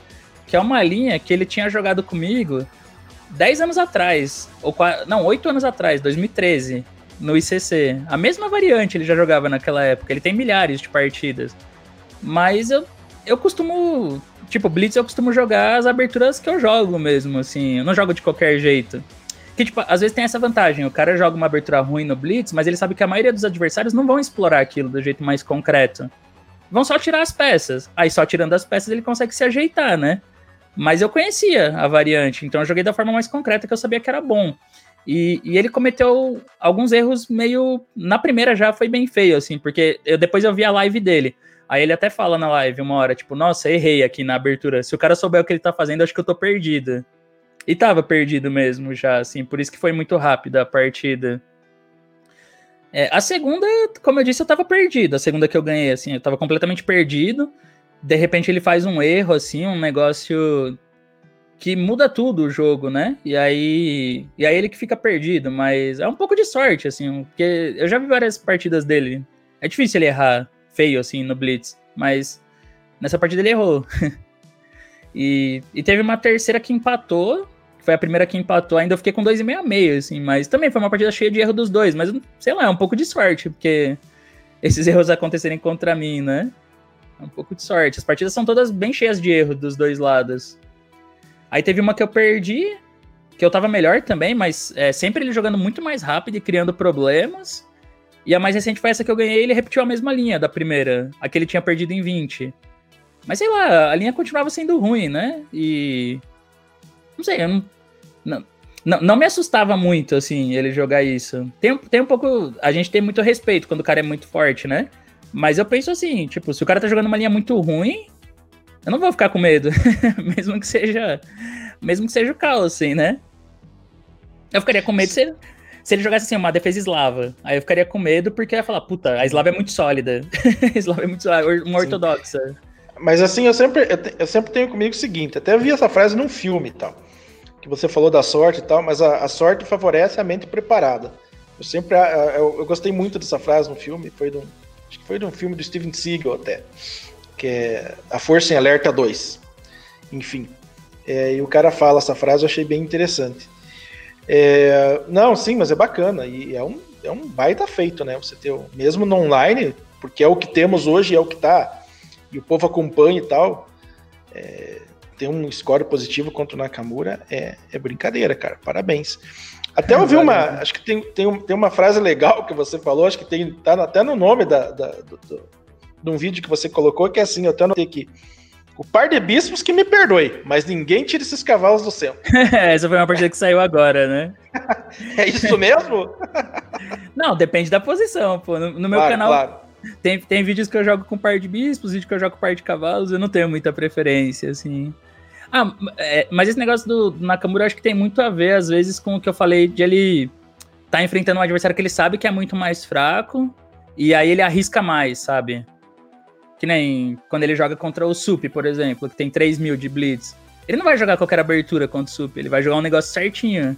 Né? Ele vai é, jogar uma vai coisa jogar teórica. Uma, vai jogar uma Bong Cloud ali, né?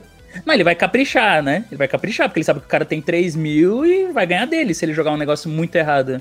Mas quando ele vai jogar comigo, ele fala, pô, é um cara de 2,600, 2,700, tudo bem. Dois... mas, mas ele tem 3.200, sabe? Tipo, 2,700 é 500 pontos abaixo dele. É que, nem, é que nem se eu jogasse com 2,200, com 2,100. Você sabe que o cara joga bem, mas é bem mais fraco assim. O cara calcula mais devagar, ele conhece menos posições. Então ele fala, ah, eu vou jogar qualquer coisa, para eu jogar rápido, para eu não ter que pensar, né? E, e, tipo assim, 90% das vezes dá certo essa estratégia. Porque ele fica com mais tempo, independente dele ter jogado uma abertura ruim, ele conserta depois, porque ele tem muito recurso. Então 90% das vezes dá certo essa estratégia. E é algo que ele já faz há tipo mais de 10 anos. Mas aí esse, 1 por, esse 10% foi comigo todas as vezes, né? Então, estatística. Sim, sim. É, eu não sei se você viu o, o, o Carlsen no canal dele lá. Ele tá fazendo, tipo, ele tá atribuindo algumas notas aos jogadores de acordo com alguns assuntos específicos, né? É, você topa fazer uma brincadeirinha nesse sentido aqui ou não? Não sei se é. você acompanhou lá. Não, eu vi mais ou menos por alto isso. Eu não, não, eu não assisti os vídeos, eu vi mais ou menos o pessoal comentando em grupos, que era ele, tipo, dando nota pro Kasparov, Fischer, não era isso? É, só que aqui eu não vou fazer tipo, você dá nota. Eu só vou falar algumas coisas e você atribui aí o jogador. Por exemplo, porque ele leva em consideração ali quatro, quatro situações, né? Que é a, genialidade, o entretenimento, eh, a influência e a sanidade. Esse, sanidade eu não entendi direito o que, que, ele quis dizer com isso, né? Mas não por acaso ele deu uma nota menor pro Fischer. Não, não entendi o porquê, né? Mas assim, é, vamos supor, né, questão de genialidade. Quem que você colocaria como um grande gênio do xadrez, desses grandes nomes do xadrez mundial aí? Como um grande gênio? É... Só um, assim? É, de cara, aquele que vem ali na tua cabeça. Assim. Não, de cara, o que vem primeiro quando fala gênio, assim, para mim é o tal. É o tal.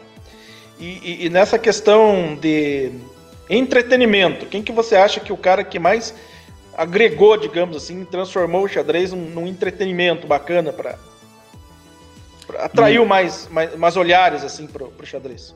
Ah, eu diria Carlsen. E nessa questão de influência, quem que você acha que foi o mais influente na história? Mais influente na história? Ah, caramba, essa é. Bom, Kasparov. E ali, sanidade. Eu não entendi direito o que quer dizer com sanidade, né? Não sei. Talvez aquele que conseguiu trabalhar melhor a situação por ter sido campeão do mundo, talvez, sei lá, conseguiu lidar melhor com essa situação. Quem que você acha que foi? Essa é uma pergunta um pouco estranha mesmo. Difícil, difícil. é. Não, acho que ele tava meio que dando notas pra sanidade, assim, no sentido de. Era o contrário, né? Tentando dizer qual era o mais desequilibrado dos campeões mundiais, assim. Talvez, talvez. Se eu pudesse, se eu fosse falar que o mais equilibrado de todos, assim, eu diria, não sei, Anand. Anand é tranquilão. Cara, ele falou, ele falou exatamente isso. Ele colocou o Anand como mais tranquilão, assim. E eu nunca tinha pensado dessa forma, assim. Só que daí você vai analisando o Anand, nossa, é eu acho que eu vi o Anand ficar, não digo perder a linha, mas quando ele deu uma resposta mais ríspida um pouco, foi quando um jornalista perguntou para ele a, a, questão, quando, acho que foi quando ele perdeu a segunda vez o Mundial pro Carlson, que daí ele perguntou alguma coisa como é a hora de parar ou se aposentar, que o Anand acho que ficou meio, meio pistola naquele dia, assim, foi a única vez que eu vi o Anand... Mas também é complicado, né? Você acaba de perder um título mundial e tal, e Pô, e o cara hum. chegou na segunda vez, não é para qualquer um. Não, o cara então, ganhou o candidato vai... de novo, né? Ele perdeu então, o título né? candidato de novo. É, e, e, e, com certeza o Anand tá entre os grandes da história. E aí o cara chega e faz essa pergunta ali no calor daquele momento, acho que até entendo ele, sem dúvida nenhuma. Mas deixa eu te perguntar uma, uma outra coisa agora, fora do xadrez. Você é palmeirense, né? Uhum, sou. E, e você acompanha, assim, você gosta de futebol, você... É, ou você, você é palmeirense por influência de, de alguns parentes, de pai, mãe, você sempre gostou? Ou ouviu algum time do Palmeiras que chamou atenção e tal? Não, eu, eu sou palmeirense desde criança, assim, eu, eu acompanhava bastante futebol até quando era mais novo, né? Ali, quando eu tinha entre uns 15, 20 anos. Eu, eu assistia bastante, até assistia todos os campeonatos brasileiro, Copa do Brasil, eu assistia campeonato inglês, campeonato italiano, espanhol, acompanhava bastante. Mas não sei, depois de um tempo, meio que eu fui ficando sem tempo, assim, para assistir muito, né? Foi ficando mais corrida a rotina. Aí meio que naturalmente eu parei de acompanhar. Hoje em dia eu não acompanho quase nada, assim. Eu, eu vejo uma vez ou outra notícia, vejo um jogo, mas se, se você perguntar assim, fala metade do time do Palmeiras para mim, eu já não consigo, já não sei. Hoje eu sou meio palmeirense não praticante, assim, costumo dizer. Eu torço, mas não, não acompanho quase nada. É, entendi. E você tem alguma atividade, agora mais complicada, né? Por causa de, de, de, tudo que a gente está passando. Mas você tem alguma outra atividade além do xadrez? Por exemplo, você já comentou do tênis de mesa, mas sei lá, uma academia, um tênis, um basquete, um futebol, assim e tal. É, então, não, de esporte, eu, eu gosto de tênis de mesa, mas é algo que é difícil de eu jogar, assim, porque não tem nenhum lugar perto de casa, nem nada, mas eu gosto ainda de jogar bastante tênis de mesa. Eu gosto de jogar futebol também, sempre, sempre gostei de jogar bola, mas faz bastante tempo que eu não jogo. A última vez acho que foi num torneio, até foi em Caiobá, provavelmente, em 2019 já, faz tempo, né? E, e o que eu faço com mais frequência, assim, é caminhada e corrida. Eu, eu, eu faço caminhada de corrida. Antes, antes da pandemia eu tava indo na academia, mas aí fechou, né, por causa da pandemia e, e aí eu parei de frequentar. Mas a, eu ainda, é a única atividade que eu tenho feito recentemente, além do xadrez, assim, que aí dá, dá para fazer o distanciamento, né, eu vou num horário que não tem ninguém na pista, aí é mais, mais seguro. É, é outra forma que é, eu acho que é importante, né, fazer algum outro exercício físico, porque eu o xadrez ele deixa você muito sedentário, né? A gente fica muito tempo sentado na mesma posição, no, o me, respirando o mesmo ar ali, o mesmo ambiente. Então, eu tento entre três e quatro vezes por semana, pelo menos, fazer uma corrida ali para para não ficar sem exercício físico. Entendi, entendi. Bom, Quintiliano, agora chegamos nos quadros fixos do nosso podcast. Uhum. E o primeiro quadro que a gente tem aqui é o Momento Kasparov. Momento Kasparov.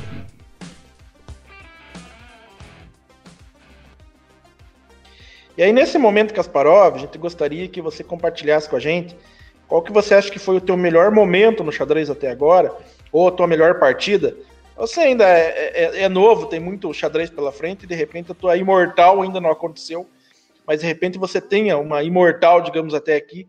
Você pode compartilhar isso com a gente? E qual que foi esse momento, digamos assim, Kasparov? ah, imortal. Eu não, não me veio à cabeça nenhuma partida assim que eu diria, tipo, essa é minha imortal. Eu sou um cara. O pessoal que já acompanhou as lives e viu mostrando partidas minhas, eu sou bem crítico, assim, com as minhas partidas. É, é difícil jogar alguma.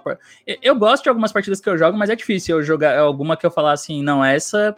Que eu vou falar, não, essa foi perfeita, assim, essa partida eu joguei demais a partida inteira. É bem raro isso, então não tem. Quando eu tento pensar, tipo, a minha imortal, não tem nenhuma, assim, que vem à cabeça. Mas momentos, assim, né, especiais, que seria esse momento Kasparov, assim, que você você se sente assim, né? Tipo, muito forte, muito especial e tal. Tem dois na, na, minha carreira que eu lembro mais nitidamente, que ficam mais gravados na memória. O primeiro foi quando eu ganhei o brasileiro sub, esse brasileiro sub-16 em 2008. A partida final ali eu precisava ganhar de brancas, porque eu tava meio ponto atrás na pontuação e na, na tabela, né? E essa é uma partida que eu lembro até hoje, assim, que enquanto eu jogava a partida, é, começou normal e tal, aí de repente quando eu vi que eu peguei uma vantagem, assim, é, começou a dar aquela ansiedade já, né? Tipo, de puta, agora eu fiquei melhor. Não, agora melhorou, agora eu tô ganho. Aí você começa a passar todas aquelas coisas na cabeça, assim, né? Se você ganhar a partida, você é campeão.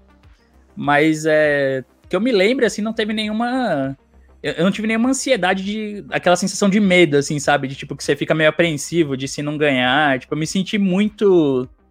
Não sei, foi, foi uma sensação muito natural, assim, sabe? Que eu vou ganhar a partida. Não teve, não teve medo, assim, teve só sensações boas, assim. E aí, como se, tipo, não. É, isso aqui não vai escapar mais, assim. Você se sente dessa forma, né? Todos os lances que você faz, você calcula, você sabe que é o melhor e tal. Foi um, um momento bem especial esse. E aí foi o brasileiro que eu ganhei, né? Que eu acho que mudou bastante coisa. Foi um, um divisor de águas ali na minha, no começo da minha carreira. O outro já é mais recente. Foi em 2016 que eu falei que eu joguei esses dois torneios na Argentina e fiz duas normas em seguida. E depois eu ia ficar até, do, até segunda, acho. Aí no domingo tinha o campeonato. Não, no sábado tinha o campeonato continental Blitz, que foi em Buenos Aires. E, e aí eu joguei e eu ganhei esse torneio também, que foi quando eu fui jogar o Mundial Blitz rápido em 2016 no Qatar. Mas foi porque eu ganhei o Continental. A última rodada desse Continental também foi uma coisa impressionante, porque eu lembro que eram os três primeiros lugares que ganhavam as condições para o Mundial. Só que eu tinha feito um torneio muito por baixo. No começo eu tava no meio da tabela, até, sei lá, metade do torneio. Mas de repente eu consegui, eu comecei a engrenar umas seis vitórias seguidas, assim. Eu ganhei muita partida seguida e fui subindo. E na última rodada eu tô na mesa 1 ali. Aí saiu a classificação parcial, eu tava em terceiro. Só que o meu desempate era muito ruim. Então eu sabia que eu não podia empatar. Porque se eu empatasse, provavelmente eu não ia conseguir ficar entre os três primeiros. Ou seja, eu tinha que jogar para ganhar, de qualquer jeito. E, e, aí eu fui apreensivo, porque dessa vez eu tava de pretas. Aí eu, caramba, não, não vou nem poder aceitar empate se o cara oferecer, né? Tem que jogar, não tem jeito. Só que, cara, encaixei uma preparação já na abertura. Aí eu já sabia que eu tava melhor. E, e, era blitz, né? Então você tinha muito menos tempo para controlar a emoção. Essa sim eu senti muita adrenalina nessa partida. Mas aí, tipo, todos os momentos que precisou calcular, eu tava enxergando todos os finos, assim. Aí foi uma partida que terminou com mate ainda. Foi um negócio muito. Essa partida foi muita adrenalina, assim, a emoção que deu no final da partida. Porque aí eu fui campeão do torneio, foi. Foi muito especial, assim. Foi no Dia dos Pais também, né? O meu pai. Ele faleceu em 2013. E, e, aí foi a partir de 2013 que começou a acontecer várias coisas na minha carreira, de viajar mais, de vir os títulos. Quando, quando meu pai faleceu, eu tinha acabado de me tornar MF, assim, não tinha nem saído o título ainda, eu acho. Ou tinha já, mas era muito no começo, assim, da, da minha carreira, assim, como mestre, né, digamos. E aí eu lembro que nesse dia era dia dos pais, eu falei, caramba, seria legal ganhar esse torneio hoje. Mas eu não tava nem sonhando que ia dar para ganhar o torneio mesmo. Só que aí deu certo, deu tudo certo. Então, esse foi outro que ficou bem marcado para mim. Foram dois momentos aí, Kasparov, eu diria. Bacana, bacana. Então agora vamos pro segundo quadro, que é o momento Pastorzinho. Momento Pastorzinho. E aí esse momento Pastorzinho é totalmente o oposto do momento Kasparov, né? De repente compartilha com a gente algum momento aí não muito feliz aí, de alguma partida, algum blunder, né? Alguma pendurada aí e tal, alguma capivarada. compartilha com a gente aí. Se é que aconteceu, né? Não, tem vários, pô. Qualquer, eu acho que qualquer jogador de qualquer nível que você que você perguntar, vai ter pelo menos uns três episódios desse, desses para contar.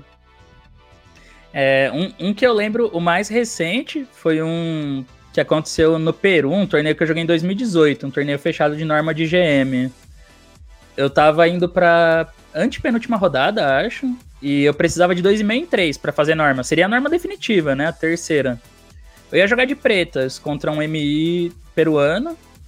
E, tipo assim, se eu empatasse essa, eu precisaria jogar as duas últimas para ganhar, né? Mas eu achava que tinha chance de jogar para ganhar também, então decidi jogar de um jeito que eu pudesse tentar buscar os dois resultados, né? Aí na abertura eu peguei uma vantagem grande, assim, grande mesmo. E foi indo a partida, melhorando a posição tal. Aí uma hora eu senti que eu já tava ganho estrategicamente, que tinha que converter a partida. Mas nesse momento, assim, foi como se tivesse desligado. Tipo, minha, meu, meu cérebro era como se tivesse desligado, assim. Eu comecei a fazer, nossa, lances que não tinha sentido algum. Eu não conseguia mais encontrar as jogadas. Foi incrível isso. Essa sensação ainda não tinha passado em nenhuma partida, mas eu tava no apuro, a gente tava os dois comendo. Eu, na verdade, eu tinha 10 minutos e o cara menos de 5, eu tinha mais tempo ainda. Mas mesmo assim, eu me concentrava e não conseguia fazer os lances. Eu fazia as jogadas e imediatamente eu percebia que era ruim, sabe? E aí eu pensava, não, vou tentar caprichar na próxima. Aí eu fazia um lance e logo em seguida eu olhava e era ruim também. E tipo, meu, o que que tá acontecendo? Não consigo fazer jogada aqui, né? Não consigo pensar mais. Eu fui fazendo tanto lance ruim em seguida que eu perdi essa partida. Porque aí o cara foi fazendo lance bom, lance bom, bom, bom ele, mesmo ele apurado, assim, tipo, ele pegou o controle e ganhou a partida. Foi uma coisa impressionante. Nunca tinha acontecido isso comigo no, no tabuleiro. Nunca. Aí essa partida ficou bem marcada também, porque eu perdi, né? E aí, como eu perdi, não tive. Perdi a chance de norma também. Porque eu precisava de 2,5 em 3, então eu tinha que empatar aquela no mínimo. Aí eu perdi e acabou a chance da norma, assim, foi um. Foi uma partida que fez eu refletir por um bom tempo depois também, assim, o, o que, que saiu errado ali, né? Por que, que eu errei tanto lance em sequência, assim. Foi, foi muito mais uma falha psicológica mesmo. Agora eu tenho um, um momento assim, meio de. Esse momento do pastorzinho aqui é um engraçado, né? Uma que aconteceu num outro torneio que eu joguei em 2015, nos Estados Unidos. Foi a primeira, essa época foi a primeira vez que eu fiz uma viagem longa, né? Eu já tinha jogado na Argentina, é, só na Argentina, no Uruguai, acho. E aí eu fiz uma viagem para os Estados Unidos. Primeira vez que eu peguei voo de 15 horas, assim, super longo e tal, 12 horas, sei lá. Aí eu tava jogando contra um grande mestre turco chamado Ipatov, que já foi até campeão mundial sub-20. E lá nos Estados Unidos eles têm um, um, controle de tempo que não tem acréscimo, que chama delay. Aí a gente tinha que fazer 40 lances para ganhar mais, sei lá, mais uma hora no relógio. E a gente foi para um apuro e ele me apertando ali no final, né? Eu pior na posição. Mas aí eu consegui fazer o lance 40. Aí eu fiz o lance 40 e falei, não, vou no banheiro agora, né? Vou jogar uma água no rosto e tal, porque o final ainda vai ser longo, o cara ainda vai me apertar bastante no final. Aí eu fui, lavei o rosto e tal, fui no banheiro, voltei sentei na mesa. Aí quando eu sentei na mesa, eu comecei a olhar pra posição assim, aí eu, nossa. Eu não lembrava que minha posição era assim, porque parecia que tava tão ruim, mas agora a posição tá boa, tô gostando já. Aí eu começava a analisar, daí eu, caramba, eu que vou jogar para ganhar esse final, eu que tô melhor aqui. Aí eu comecei a pensar assim, daí eu, nossa, mas peraí. Aí, tipo, eu olhei e tinha sentado do lado errado da mesa. eu, eu tava jogando a partida de brancas, aí eu fui pro banheiro e quando eu voltei sentei de pretas. O cara saiu também da mesa, né? Eu saí, ele saiu. Aí quando eu voltei, eu sentei na cadeira dele. Aí eu, nossa, eu achei que tava ruim, mas tá bom até. Acho que eu vou apertar. Aí eu olhei. É, sensação estranha, né? Porque você, você, você confirmou que o adversário tava melhor, pô. Aí, não, aí quando eu percebi que eu, caramba, sentei da cor errada, daí eu olhei pro lado e o cara da mesa do lado tava rachando, assim, não conseguia parar de dar risada. Um outro grande mestre, porque ele viu, né, o que aconteceu, aí ele, puta, não acredito. Aí eu, nossa senhora, eu sentei com maior vergonha, mas o adversário não tava na mesa, então ele não viu que eu sentei do lado dele, né? Mas foi engraçado é, esse dia. É engraçado, engraçado. Aqui aconteceu uma vez, mas isso há muito tempo, acho que foi em 98 ou 99. É, era, um, era um evento de xadrez rápido. Aí eu, e, e os jogadores acho que não se conheciam ainda. E aí o jogador chegou, fez o lance, acionou o relógio, o adversário demorou a chegar e tal. Daqui a pouco o adversário chegou, não tinha ninguém ali na mesa, ele fez o lance, acionou o relógio e saiu. Entendeu? E aí o outro não viu que ele chegou e fez o lance e, e tal. Tava, acho que tava muita gente, o outro não vai ficar avisando também, ó, já chegou, vai lá e jogue, né? E de repente, quando ele chegou, a seta dele tinha caído. Nossa. Ah, é porque ele achou que o cara não tinha chegado. É, exatamente, né? E aí tava os dois lá fora e tal. E, enfim, não se conheciam, cara. Esse foi um dos momentos mais hilários aqui do xadrez Piraí, assim.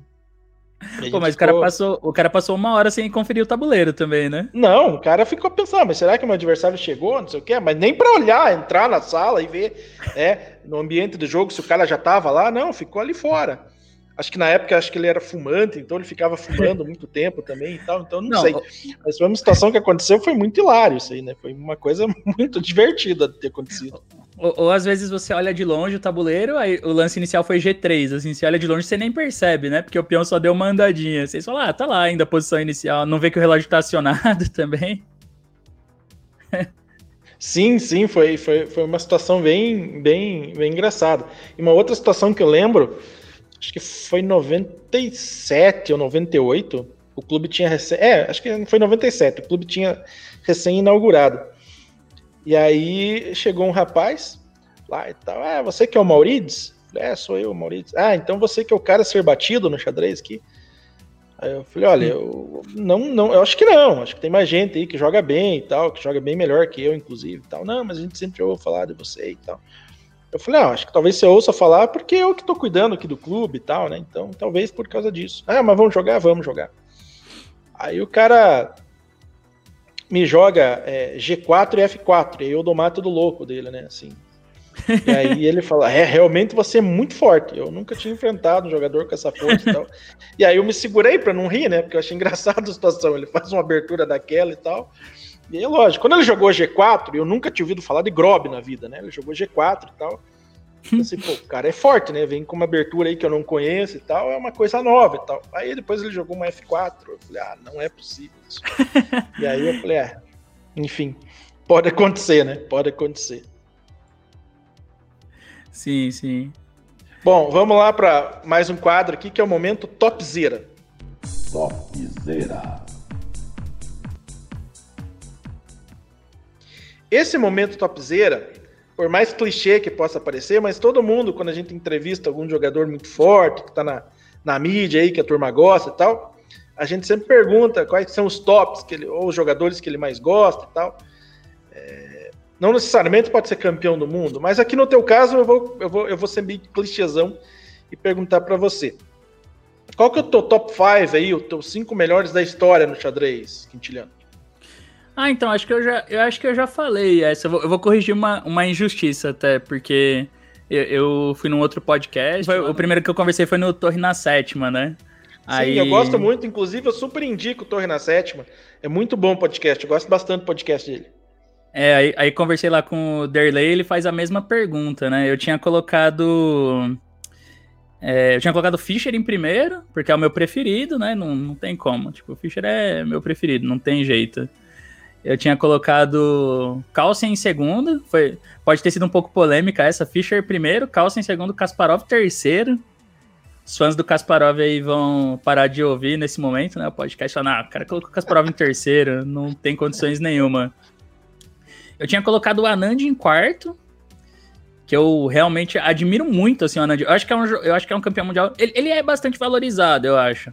Mas principalmente entre os jogadores mais fortes, eu acho. Pessoal, galera é, abaixo, assim, né, que não são mestres e tal, muita gente acho que não dá tanto valor pro Anand, assim, como deveria, mas é um cara que tá, tipo, 30 anos já é, na elite, né? Quer dizer, 1990, eu não tinha nem nascido ainda. O Anand já tava disputando o campeonato mundial contra o Kasparov, né? Já tava jogando match. Então... Sempre muito forte. Em todo, e em todas as, modalidades, né? Todas as provas do xadrez, ele sempre foi muito forte, né? É, ganhou tudo que dá para ganhar, né? É, campeão mundial. Aí, quando a galera fala assim, ah, não, acho que agora a Nandi vai parar de jogar e tal, daí ele vai ganhar um torneio, né? Ou ganha do Carlsen, assim. É um cara tem muita, muito, muito xadrez, assim. Se você me perguntar, se você me perguntar hoje, tipo, ah, um, se você pudesse escolher jogar com qualquer, qual, enfrentar qualquer adversário num torneio, eu ia querer jogar com a Nand. Não é, não é nem pela partida. Eu ia querer jogar só para depois ficar analisando umas três horas, assim. Tipo, não, vamos analisar a partida? Vamos. Aí depois, não, não, mas vamos aproveitar já, vamos ficar analisando mais coisa, que né? Um cara que eu gostaria muito de conversar sobre xadrez com ele. De... É, ele tem, e ele tem um jeito de ser uma pessoa muito legal, né? Uma pessoa muito. É, não é uma. Ele não age como uma estrelinha, digamos assim, né? Ele é uma pessoa muito Sim. tranquila, né? Muito legal. Ele, é, passa, então... isso, ele passa isso pra gente. Por isso, então é um cara que eu gostaria muito de falar de xadrez com ele. E quinto, eu lembro que quando eu falei lá com, o, com o Derlei, eu coloquei quinto Capablanca, porque eu gosto bastante do Capablanca, assim. Mas, mas, mas cometendo talvez uma pequena injustiça, eu, eu faria uma alteração, colocaria o Kramnik em quinto no, no meu ranking. Né? Porque eu acabei passando meio por alto no Kramnik, assim, dessa vez e não coloquei. É que top 5 é um negócio muito apertado, né? Tipo assim, você fala só. Pra você colocar só 5 melhores sim. da história, você vai, vai acabar fazendo injustiça com alguém, né? É, eu, eu, eu sempre tenho problemas ali no, no, no quinto lugar, né? É, então, eu então dá, dá... problema. É, é, então porque dá... eu sempre coloco ali, eu, eu não sei, cara, qual que é o critério que eu coloco assim pro quinto lugar. Porque eu sempre fico, tem vezes que eu acho que é o Capablanca e tem vezes que eu acho que é o Alekhine. Sabe que eu gosto muito desses. O meu, o, o, o meu top 5 é um pouco diferente do teu. Embora o teu seja uma grande lista, porque nem todo mundo lembra do Anand ou do Kremnik e são dois titãs do xadrez. É, eles Sim. apresentaram muita coisa pro xadrez. É, eu, eu ainda eu sou muito fã do Kasparov, então eu sempre coloco ele em primeiro. Segundo, eu já coloco o Carlsen, principalmente pela questão. Para mim, ele é um finalista inigualável, mas pelo conjunto da obra, eu ainda coloco o Kasparov. Terceiro, Fischer. Quarto, coloco o Karpov, porque por uma razão muito óbvia, eu adoro o Karokan e eu não consigo ver ninguém melhor no mundo, né, do que o Karpov com a Karokan dele. Olha o Firuz aí chegando. Olha o Firuz. Carocando o Firuz é boa. Sim, é boa. É oh, louco, muito forte, né? E tem mais gente que joga Karokan assim. Quer dizer, na verdade, como o próprio Molina diz, a Karokan nunca saiu, mas de vez em quando ela dá um. É, Ganha mais dá uma ali, né? É, é, porque aparece alguns grandes nomes jogando, né? É, não, é muito boa. Acho que até o, o, o, o Carlsen fez uma Karokan sensacional, que ele jogou contra o Nakamura também, que ele jogou uma linha bem, bem, bem sólida, bem legal de, de acompanhar. E, então eu gosto bastante. Né? Mas o Karpov, sim, ainda coloca o cara como um top do top ali, né, na Karokan. É, o cara tá sim. louco. É, por exemplo, tá esse louco. meu top 5 ficou sem Karpov, ficou sem Alekhine, então não tem como não fazer injustiça, né, sim, com alguém. Sim, eu pus o Kramnik aqui. É, mas como você mesmo mostrou pra gente, em algum momento a gente acaba mudando as opiniões, né? Eu não tinha pensado no Kramnik, mas aí você vai ver, pô, o cara conseguiu ganhar o match do Kasparov. Quantas pessoas podem falar isso? É, não, e o, e o Kramnik é? no, nos anos recentes ali, antes dele parar, né, dele aposentar, ele... Eu acho que ele contribuiu bastante com várias aberturas. Ele, ele, ele, ele reinventou o próprio jogo também, né? Um, tipo assim, ele, ele tinha um estilo muito sólido, muito técnico e tal. Aí, de repente, nos, nos, anos antes dele aposentar, ele aparece jogando já mais dinâmico, partidas de ataque, partidas muito loucas, assim.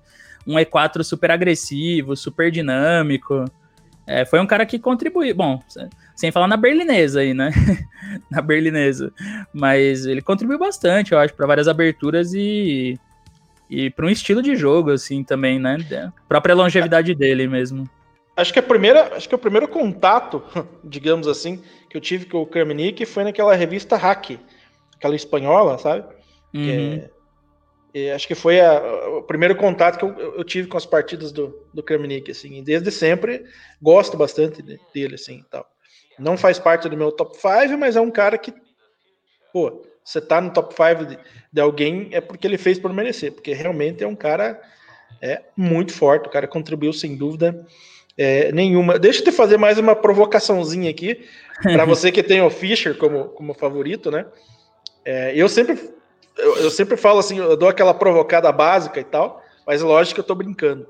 É, eu falo que o Fischer fugiu do Karpov.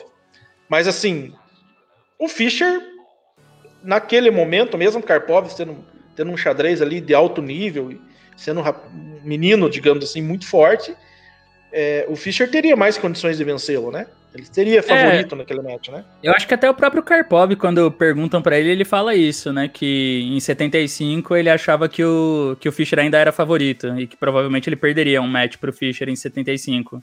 Mas aí acho que ele fala que dois anos depois, 77, aí ele já acha que ele. Não sei se é 77 ou um pouco depois.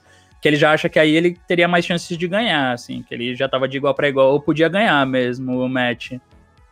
Mas sim, 75 ainda acho que o Fischer é, é favorito. Até, até ouvi uma entrevista dele, acho que na, na, na Chess Base. Eu até vou procurar essa entrevista e vou colocar aqui também no, no, no, link da descrição do áudio do podcast.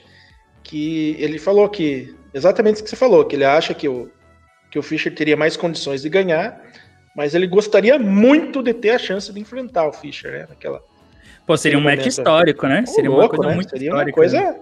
né? Primeiro porque, assim, é, é difícil você dimensionar o maior match da história, né? Porque Capablanca e Alikini foi um negócio surreal. É, é Karpov e Kasparov. Até Karpov e o, e o Korchnoi também foram, foram encontros, assim, geniais, fortíssimos, que inspiraram até filmes aí e tal. É, mas, assim, talvez assim, o maior match da história por todo o, o aquilo que envolvia aquela questão da Guerra Fria ainda foi o Spassky e o Fischer, né? Acho que ainda, ainda foi o, o, talvez o maior match da história, não sei. Porque envolveu muita coisa, né? Muita coisa. Não, é, é, é, que é um.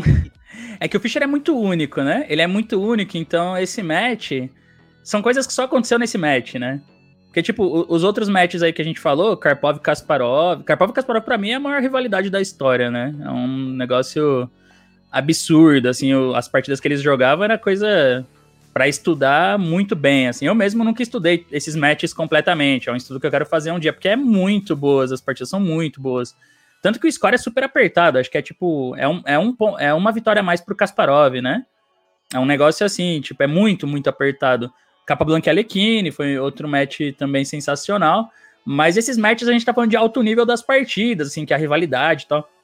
Mas aquele do Fischer Spass que é um match, tipo, marcado por coisas que só acontece ali, né? Que, tipo, você não vai achar em nenhum outro match nunca. Tipo, os WOs do Fischer, aí o negócio de revistar a cadeira depois, os caras achando que tinha é, e, alguma é, coisa. E, hum, e a questão do adversário aplaudir a partida que o jogador fez também. É, não, é. Difícil, tô... né? É um negócio. Você não vai ver o Kasparov aplaudindo o Karpov. Claro, hoje eles falam muito bem um do outro e tal, mas aquela época de rivalidade, você não ia ver um aplaudindo o outro, né? Sim, sim. Não, é o. O, o Spassky ali, ele é. O, o Spassky dos campeões mundiais, ele é. Eu acho que ele é pouco valorizado, mas ele é um dos mais. Assim, muito fair play, né? Porque. Eu, eu tenho para mim, né? Eu ainda não estudei biografia do Spassky nem nada, mas seria, seria legal até ver isso. Para mim que o, o Spassky, ele foi muito responsável pelo título do Fischer, assim, porque eu acho que o Spassky, no momento, ele sentia que o Fischer podia ser um campeão mundial, que o Fischer tinha potencial de ser o próximo campeão mundial, mas mas poderia acabar não sendo por causa dos próprios demônios, né, do Fischer, por causa dos próprios problemas dele ali, da, do desequilíbrio dele. O, o Spassky é a impressão que eu tenho, né, como leigo, assim, sem ter lido muito a fundo. O Spassky não estava ligando muito para essa coisa da Guerra Fria, dos Estados Unidos versus União Soviética e tal. Ele estava focado era na parte esportiva do jogo. Então, eu acho que ele queria que o Fischer tivesse a chance de usar todo o potencial dele para tentar ser campeão do mundo. Ele achava que era justo isso, né? Porque você, vamos pensar assim, qualquer campeão mundial, depois daquele WO do Fischer na segunda partida, primeiro já tinha tido toda, toda aquela tensão pré-match, né? das exigências do Fischer e que não sei o que e tal, senão ele não ia jogar, quase que não vai pro match. Aí ele chega, perde aquela primeira partida, o pessoal já fala, porra, o Fischer furou ali um cálculo, né? Não viu que o bispo ficava preso. Que, que coisa, né? E perdeu a primeira. Aí dá WO na segunda. Qualquer campeão mundial no lugar do que podia ter falado, ó, pra mim deu esse match. Eu não vou jogar mais. Só que é uma falta de respeito. Sou campeão mundial aceitei todas as exigências que ele fez ali. Tá 2 a 0 o cara deu WL, não quer jogar o campeonato, então eu vou embora. E quem, quem que ia contestar isso? Ninguém. Todo mundo ia falar, não, é verdade, o Fischer que estragou o match. Puta desrespeito, não chegou para jogar. O cara é campeão mundial, ele tá no direito dele. O Fischer só dá dor de cabeça, né? Só dá estresse e tal. Mas o Spass que não, ele não faz isso, né? Ele fica no match. E, e tem um negócio que o Fischer pede para trocar de sala até, né? Eles estavam numa sala grande no auditório, acho. Aí o Fischer reclama do barulho, de não sei o quê. O que aceitou nesse match ir jogar dentro de uma sala de ping-pong, né? Uma sala de tênis de mesa lá. Tem isso num documentário que tem no YouTube. Documentário Bob Fischer contra o mundo, acho. Fischer Against the World, alguma coisa assim. Mas é que você vê, né? Qualquer campeão mundial no lugar do espaço podia falar, não, não, não tem essa. Tipo, é, vai jogar ali, ali é o local de jogos. Você já jogou mil torneios em auditório, assim, não vai jogar agora? O Fischer fala, não, se for assim eu não quero jogar.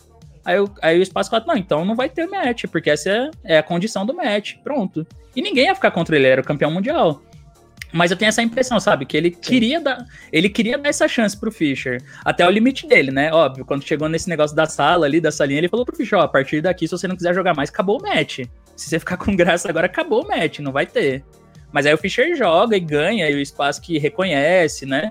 Que ele é o campeão mundial, e aí tem essa história do aplauso, tem um. É, que, que é, essa do aplauso é, me, é meio que uma lenda, né? Falam que teve, mas eu não sei se, tipo, se alguém que estava presente no match confirma realmente que o espaço que aplaudiu o Fischer. A gente gosta de pensar que sim, né? Mas uma coisa que é real é que a última partida do match ela foi adiada. Era uma partida adiada. E o espaço que chega para um repórter que estava ali cobrindo o match e fala: Ó, é, hoje é, a partida adiada não vai ser realizada, mas você pode entrevistar o Fischer porque ele é o novo campeão mundial, que é o espaço que abandonou na partida adiada. Então, tipo, você já vê que o cara era muito esportista, né? É, sim, muito, sim. muito, muito pouco vaidoso, assim, e ele queria, eu acho, que o Fischer tivesse a chance, né? Ele, ele não queria que o Fischer não pudesse, não tivesse a chance de ser campeão mundial por causa das próprias. Por culpa da, das próprias imperfeições do Fischer, disso, né? De ficar implicando, enfim. Então, o espaço que contribuiu muito para esse título do Fischer, eu acho. Então esse entendi, match, pra, pra, pra, mim que ele é único, por isso que ele é único para mim, esse sim. match aí de, de é, 70, muito, é histórico 72. Demais. Sim. Sim, é histórico demais. Bom, vamos pro próximo quadro agora, que é monte o seu tabuleiro.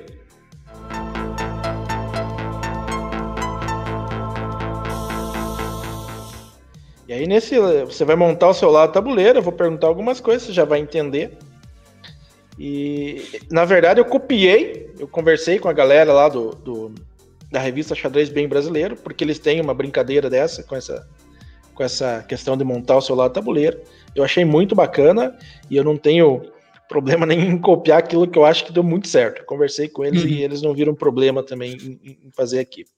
Então vamos lá. Se você vai montar o teu lado aí do tabuleiro, o rei. Quem que é o campeão mundial que o inspira? Acho que isso me parece muito claro já quem é, né? Não, mas o, meu preferido é o Fischer. Mas se eu, mas se eu fosse assim, um campeão mundial que me inspira mais, eu diria alguma coisa mais no sentido Kasparov, assim, pelo... Porque, tipo, entre todas as qualidades do Kasparov, que são inúmeras, né? A que eu admiro mais é uma que ele pegou do Botvinnik, que é de ser um. E que eu acho que o Carlsen também tem, apesar de parecer que não. Que é ser um trabalhador incansável no próprio jogo. Né, eu tô, eu tô estudando no canal com a galera recentemente o Teste do Tempo, que é um livro sensacional do Kasparov analisando as próprias partidas. E quando você, quando você estuda aquelas partidas, aí você percebe o que que leva para se criar um Kasparov, para surgir um jogador como Kasparov. É, é um trabalho diligente, assim, do cara analisar as próprias partidas profundamente, investigar as aberturas, você percebe ali que é horas e horas e horas de trabalho que o cara tem uma partida, análises profundas, contestando as coisas que ele pensou durante a partida, procurando melhores alternativas para os adversários. É, partidas que ele ganha, partidas que ele perde, que ele empata, ele analisa todas muito bem, assim, então... É, entre todos os talentos do Kasparov, o que, eu, o que eu acho mais inspirador é o de trabalhar duro, assim, de continuar se dedicando muito fortemente para chegar, para continuar melhorando o próprio jogo. Então, me inspiro nisso, assim. Tá certo, tá certo. Realmente. E até eu achei é uma entrevista que o, que o Kasparov deu também, acho que era um podcast lá e tal. Que perguntaram para ele sobre essa questão do, do Magnus Carlsen e tal. Aí ele definiu o Magnus Carlsen como uma, uma arma letal que seria a soma de Karpov e Fischer. Ele falava que o, que o Carlsen era isso, era uma é, ele era letal e ele era a soma de Karpov e Fischer. Ele falava Sim. assim. Então. É, o Fischer também tinha essa qualidade, né? De, de trabalhar muito duro, assim, de estudar. Tipo, mas o Fischer era uma coisa desumana já, né? Estudava 24 horas por dia, se deixasse. É, surreal, né? E também no, no livro dele, no Minhas 60 Melhores Partidas, também fica claro isso, que era um cara que analisava muito as próprias partidas, que colocava muito esforço mesmo, assim, na própria evolução. Essa acho que é a qualidade mais importante para um jogador que quer ser de alto nível. Sim. Que é o sim. trabalho constante mesmo. Sim. Então vamos continuar montando o tabuleiro. A dama, a jogadora que o inspira. Uma jogadora que me inspira. Uh, é, assim, eu sou muito fã das partidas da Judite, mas eu estudei mais as da Rui Fan, que é mais contemporânea, assim, eu vi, eu, eu vi muitas partidas da Judite, mas as que eu tive mais contato foram as da Rui Fan mesmo, porque hoje ela não joga tanto, né, mas teve uma época que ela jogava muito Tata Steel, muito esses torneios aí que ela era convidada, né? E, e, eu já achava, assim, animal mesmo, algumas partidas que ela fazia. Inclusive, teve um ano que ela ganhou o feminino de Gibraltar. Eu lembro que esse ano ela ganhou da Judite, ganhou do Shirov, ganhou de vários jogadores. Assim, eu, eu gosto bastante do estilo das partidas da, da Rui Fan. Mas, mas atualmente eu gosto muito das partidas da Goriashkina, que foi a desafiante, né? Do último campeonato mundial. Ela tem um estilo muito técnico, muito sólido, assim é bem estratégico. Acho as partidas dela muito, muito boas também. Mas eu colocaria a Rui Fan. Tá. Apesar da Judite ser a maior jogadora de todos os tempos, sem dúvida, Sim, sem discussão. Talvez seja, talvez seja a única unanimidade do xadrez, né? Essa questão Sim. da Pulgar, né? É. Sim, pra, pra não ficar nem parecendo que eu não, que eu, que eu não acho, né? Com certeza a Judite é a maior jogadora da história, sem dúvida nenhuma. É, as torres, dois reis sem coroa que você gostaria de ter ao seu lado. Dois reis sem coroa. Bom, Keres, um deles, Paul Keres, e o outro, Ivanchuk. Keres Ivanchuk. É, o Ivanchuk é uma figuraça, né? E ele acertou muito jogador aí, hein? Não, ganhou de todos, né? É, ganhou de todos é eles. Brincadeira, né? Aquela, aquela partida que ele ganha contra o, Carlsen, que acho que era o Mundial de Rápido do Relâmpago, não lembro, mas que o Carlsen saiu muito bravo da mesa, né? Que, acho que ele uhum. fez um uhum. lance e não viu o mate lá do, ah, do sim. Aquela foi muito legal. Não, o candidato, mesmo o candidato de 2013, né? Que o Ivan ele tava indo super mal naquele candidato de 2013. Aí na reta final ele ganha do Carlsen e do Kramnik, os dois que estavam liderando. Ele que decidiu o torneio, porque ele joga ele com o Kramnik na última, ele ganha do Kramnik. Ele decidiu o, o adversário do Anand, né? Isso, é, e ele tinha ganho do Carlsen ainda. É. Os bispos, duas pessoas que sempre o apoiaram. Duas pessoas que sempre me apoiaram. É. Ah, cara, são meus pais aí, né? Meu pai e minha mãe, com certeza. É. Meu pai. Minha, minha mãe sempre apoiou com o pé atrás, assim, porque ela não, ela não achava que dava para fazer uma vida de xadrez, assim, né? então ela ficava sempre muito receosa. Mas meu pai sempre foi bem apoiador incondicional, assim, porque ele adorava que eu jogava xadrez, né? Meu pai era ele tinha um bar, então eu chegava em casa com medalha, troféu, daí ele já levava pro bar já, porque aí os caras chegavam lá e ele, ó, meu filho ganhou mais uma medalha, ganhou mais um troféu. Aí os caras falavam, pô, seu filho joga xadrez? Meu filho, é, pô, meu filho é campeão brasileiro de xadrez, já viajou até pra fora. Então, era o, era o que ele gostava mais de ser... com orgulho, né? É, era o que ele gostava mais de se exibir. bacana, bacana. Os cavalos, dois amigos que estariam em sua equipe. Dois amigos que estariam em minha equipe? Tipo, como assim, equipe assim. É, você tá jogando um evento, você tem uma equipe, você tem dois jogadores que gostaria que tivesse ali na sua equipe. Bom, vou colocar. É, um, um, um, dos meus cavalos seria o Molina, claramente, assim. Ele. A gente nem ia poder conversar sobre política só, mas de xadrez tudo bem. se a gente conversa, se a gente conversasse de política, aí não ia dar muito certo, mas de xadrez ali, cara. Não, ele, ele, é. A gente é bem amigo, assim, a gente conversa bastante. Eu gosto bastante do, do Molina, cara, muito gente fina. E o outro. Pô, aí vão me complicar, né? Depois meus amigos vão ouvir aí e falar: Ô, você não falou lá de mim, aí só era dois. Um... O outro que colocaria ali. É... Essa pergunta é meio difícil, vou me comprometer aqui. não, imagina. e agora eu já falei o Molino, depois o cara fala, pô, então quer dizer que o Molino é mais seu amigo que eu, né? É... Ah, cara, o. O Evandro seria outro amigo que eu colocaria aí. A gente também tem uma relação bem próxima. Eu e o Evandro Barbosa aí, vários torneios, várias viagens juntos. Cara, bem parceiro. Meus Legal. cavalos aí, Evandro e Molina, os dois cavalos de Minas. Aí agora, pra gente finalizar aqui o tabuleiro, não precisa ser os dois peões. Um peão já tá valendo, né? Ou, se você tiver mais algum, que é o peão, que é aquele jogador ainda, digamos, não titulado, mas que tem uma. que tem aí muita chance de, de ser promovido, de crescer aí na, na carreira enxadrística. Ah, que tem potencial, assim, né? Isso. Ah, tem, pô, tem vários aí dessa, dessa molecada, né? Eu acompanho bastante até a nova geração aí, eu fico de olho nos, no- no- no- nos garotos aí que estão que estão chegando. Eu diria. Tem, tem vários muito talentosos, mas dos que eu tenho mais contato, assim, que eu, que eu vejo mais, né, o desenvolvimento, eu acho que o Cauã, ele, inclusive, é, ele fazia aula comigo, né? A gente trabalhou muito tempo junto. O Cauã Silva, que é de São Paulo. Ele já, mas ele já é MF, assim. Ele ganhou um sul-americano, né? Ele é mestre feed. Mas acho que serve, ou não? Porque ele tem. Acho que ele tem uns 15 anos, 16 ou 17, mas. Tem, tem potencial, assim, pra, pra crescer, pra ser um MI, GM, talvez. Tem Eu acho que tem vários dessa geração aí que podem chegar, né? Se a molecada estudar firme, tem vários aí. Mas pra citar um, né? Senão, senão poderia citar vários. Poderia falar até os oito peões aí, talvez. E agora, pra gente encerrar, Quintiliano, aí, o nosso podcast, chegamos ao último quadro, que é o quadro Jogo Rápido.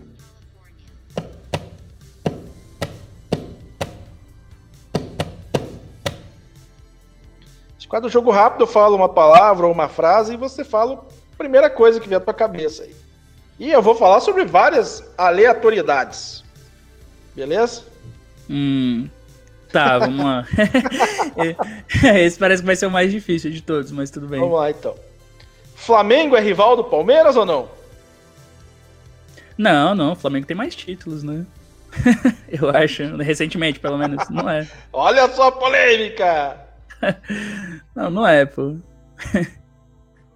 Então tá bom, vamos lá então. Um livro inesquecível. Um livro inesquecível é Manual de Xadrez, e Del Becker. Sem dúvida, ele marcou a carreira e a vida de muita gente, né? Inclusive a Hum. minha. Não foi o primeiro que eu tive contato, mas foi muito marcante esse livro. Precisava ser de xadrez ou poderia ser qualquer não, livro? pode ser qualquer outro. Tá, Sem ser de xadrez, eu diria Capitães da Areia, Jorge Amado. Pô, legal. Eu, eu ainda não tive a oportunidade de lê-lo, mas dizem que é muito bom mesmo. Né? E Jorge Amado, né, por si só. Sim. Aqui eu- eu- era uma outra que eu, que eu já fiz essa pergunta, então eu vou pular, porque seria quem venceria, Karpov ou Fischer? Aí você já deu essa resposta. De manhã você acorda, De bom humor, em geral. olha só, temos uma pessoa bem humorada de manhã. É bom. Motivado, acordo motivado. É. Quando alguém diz que xadrez não é esporte, como você responde? Ah. Eu respondo dizendo que tem pesquisas que mostram que alguns jogadores de xadrez queimam durante um torneio o mesmo tanto de caloria que o Roger Federer numa partida. Então, já diz muita coisa. Inclusive sobre essa questão, até vou deixar o link aqui de um podcast que eu fiz sobre essa questão. Xadrez é esporte? Eu vou deixar também aqui, vale a pena dar uma conferida lá, que eu falo sobre todos os aspectos que colocam o xadrez como realmente é o esporte, né? E é um dos mais desgastantes, inclusive. A questão de competitividade, a questão fisiológica, enfim, eu vou deixar o link aqui também.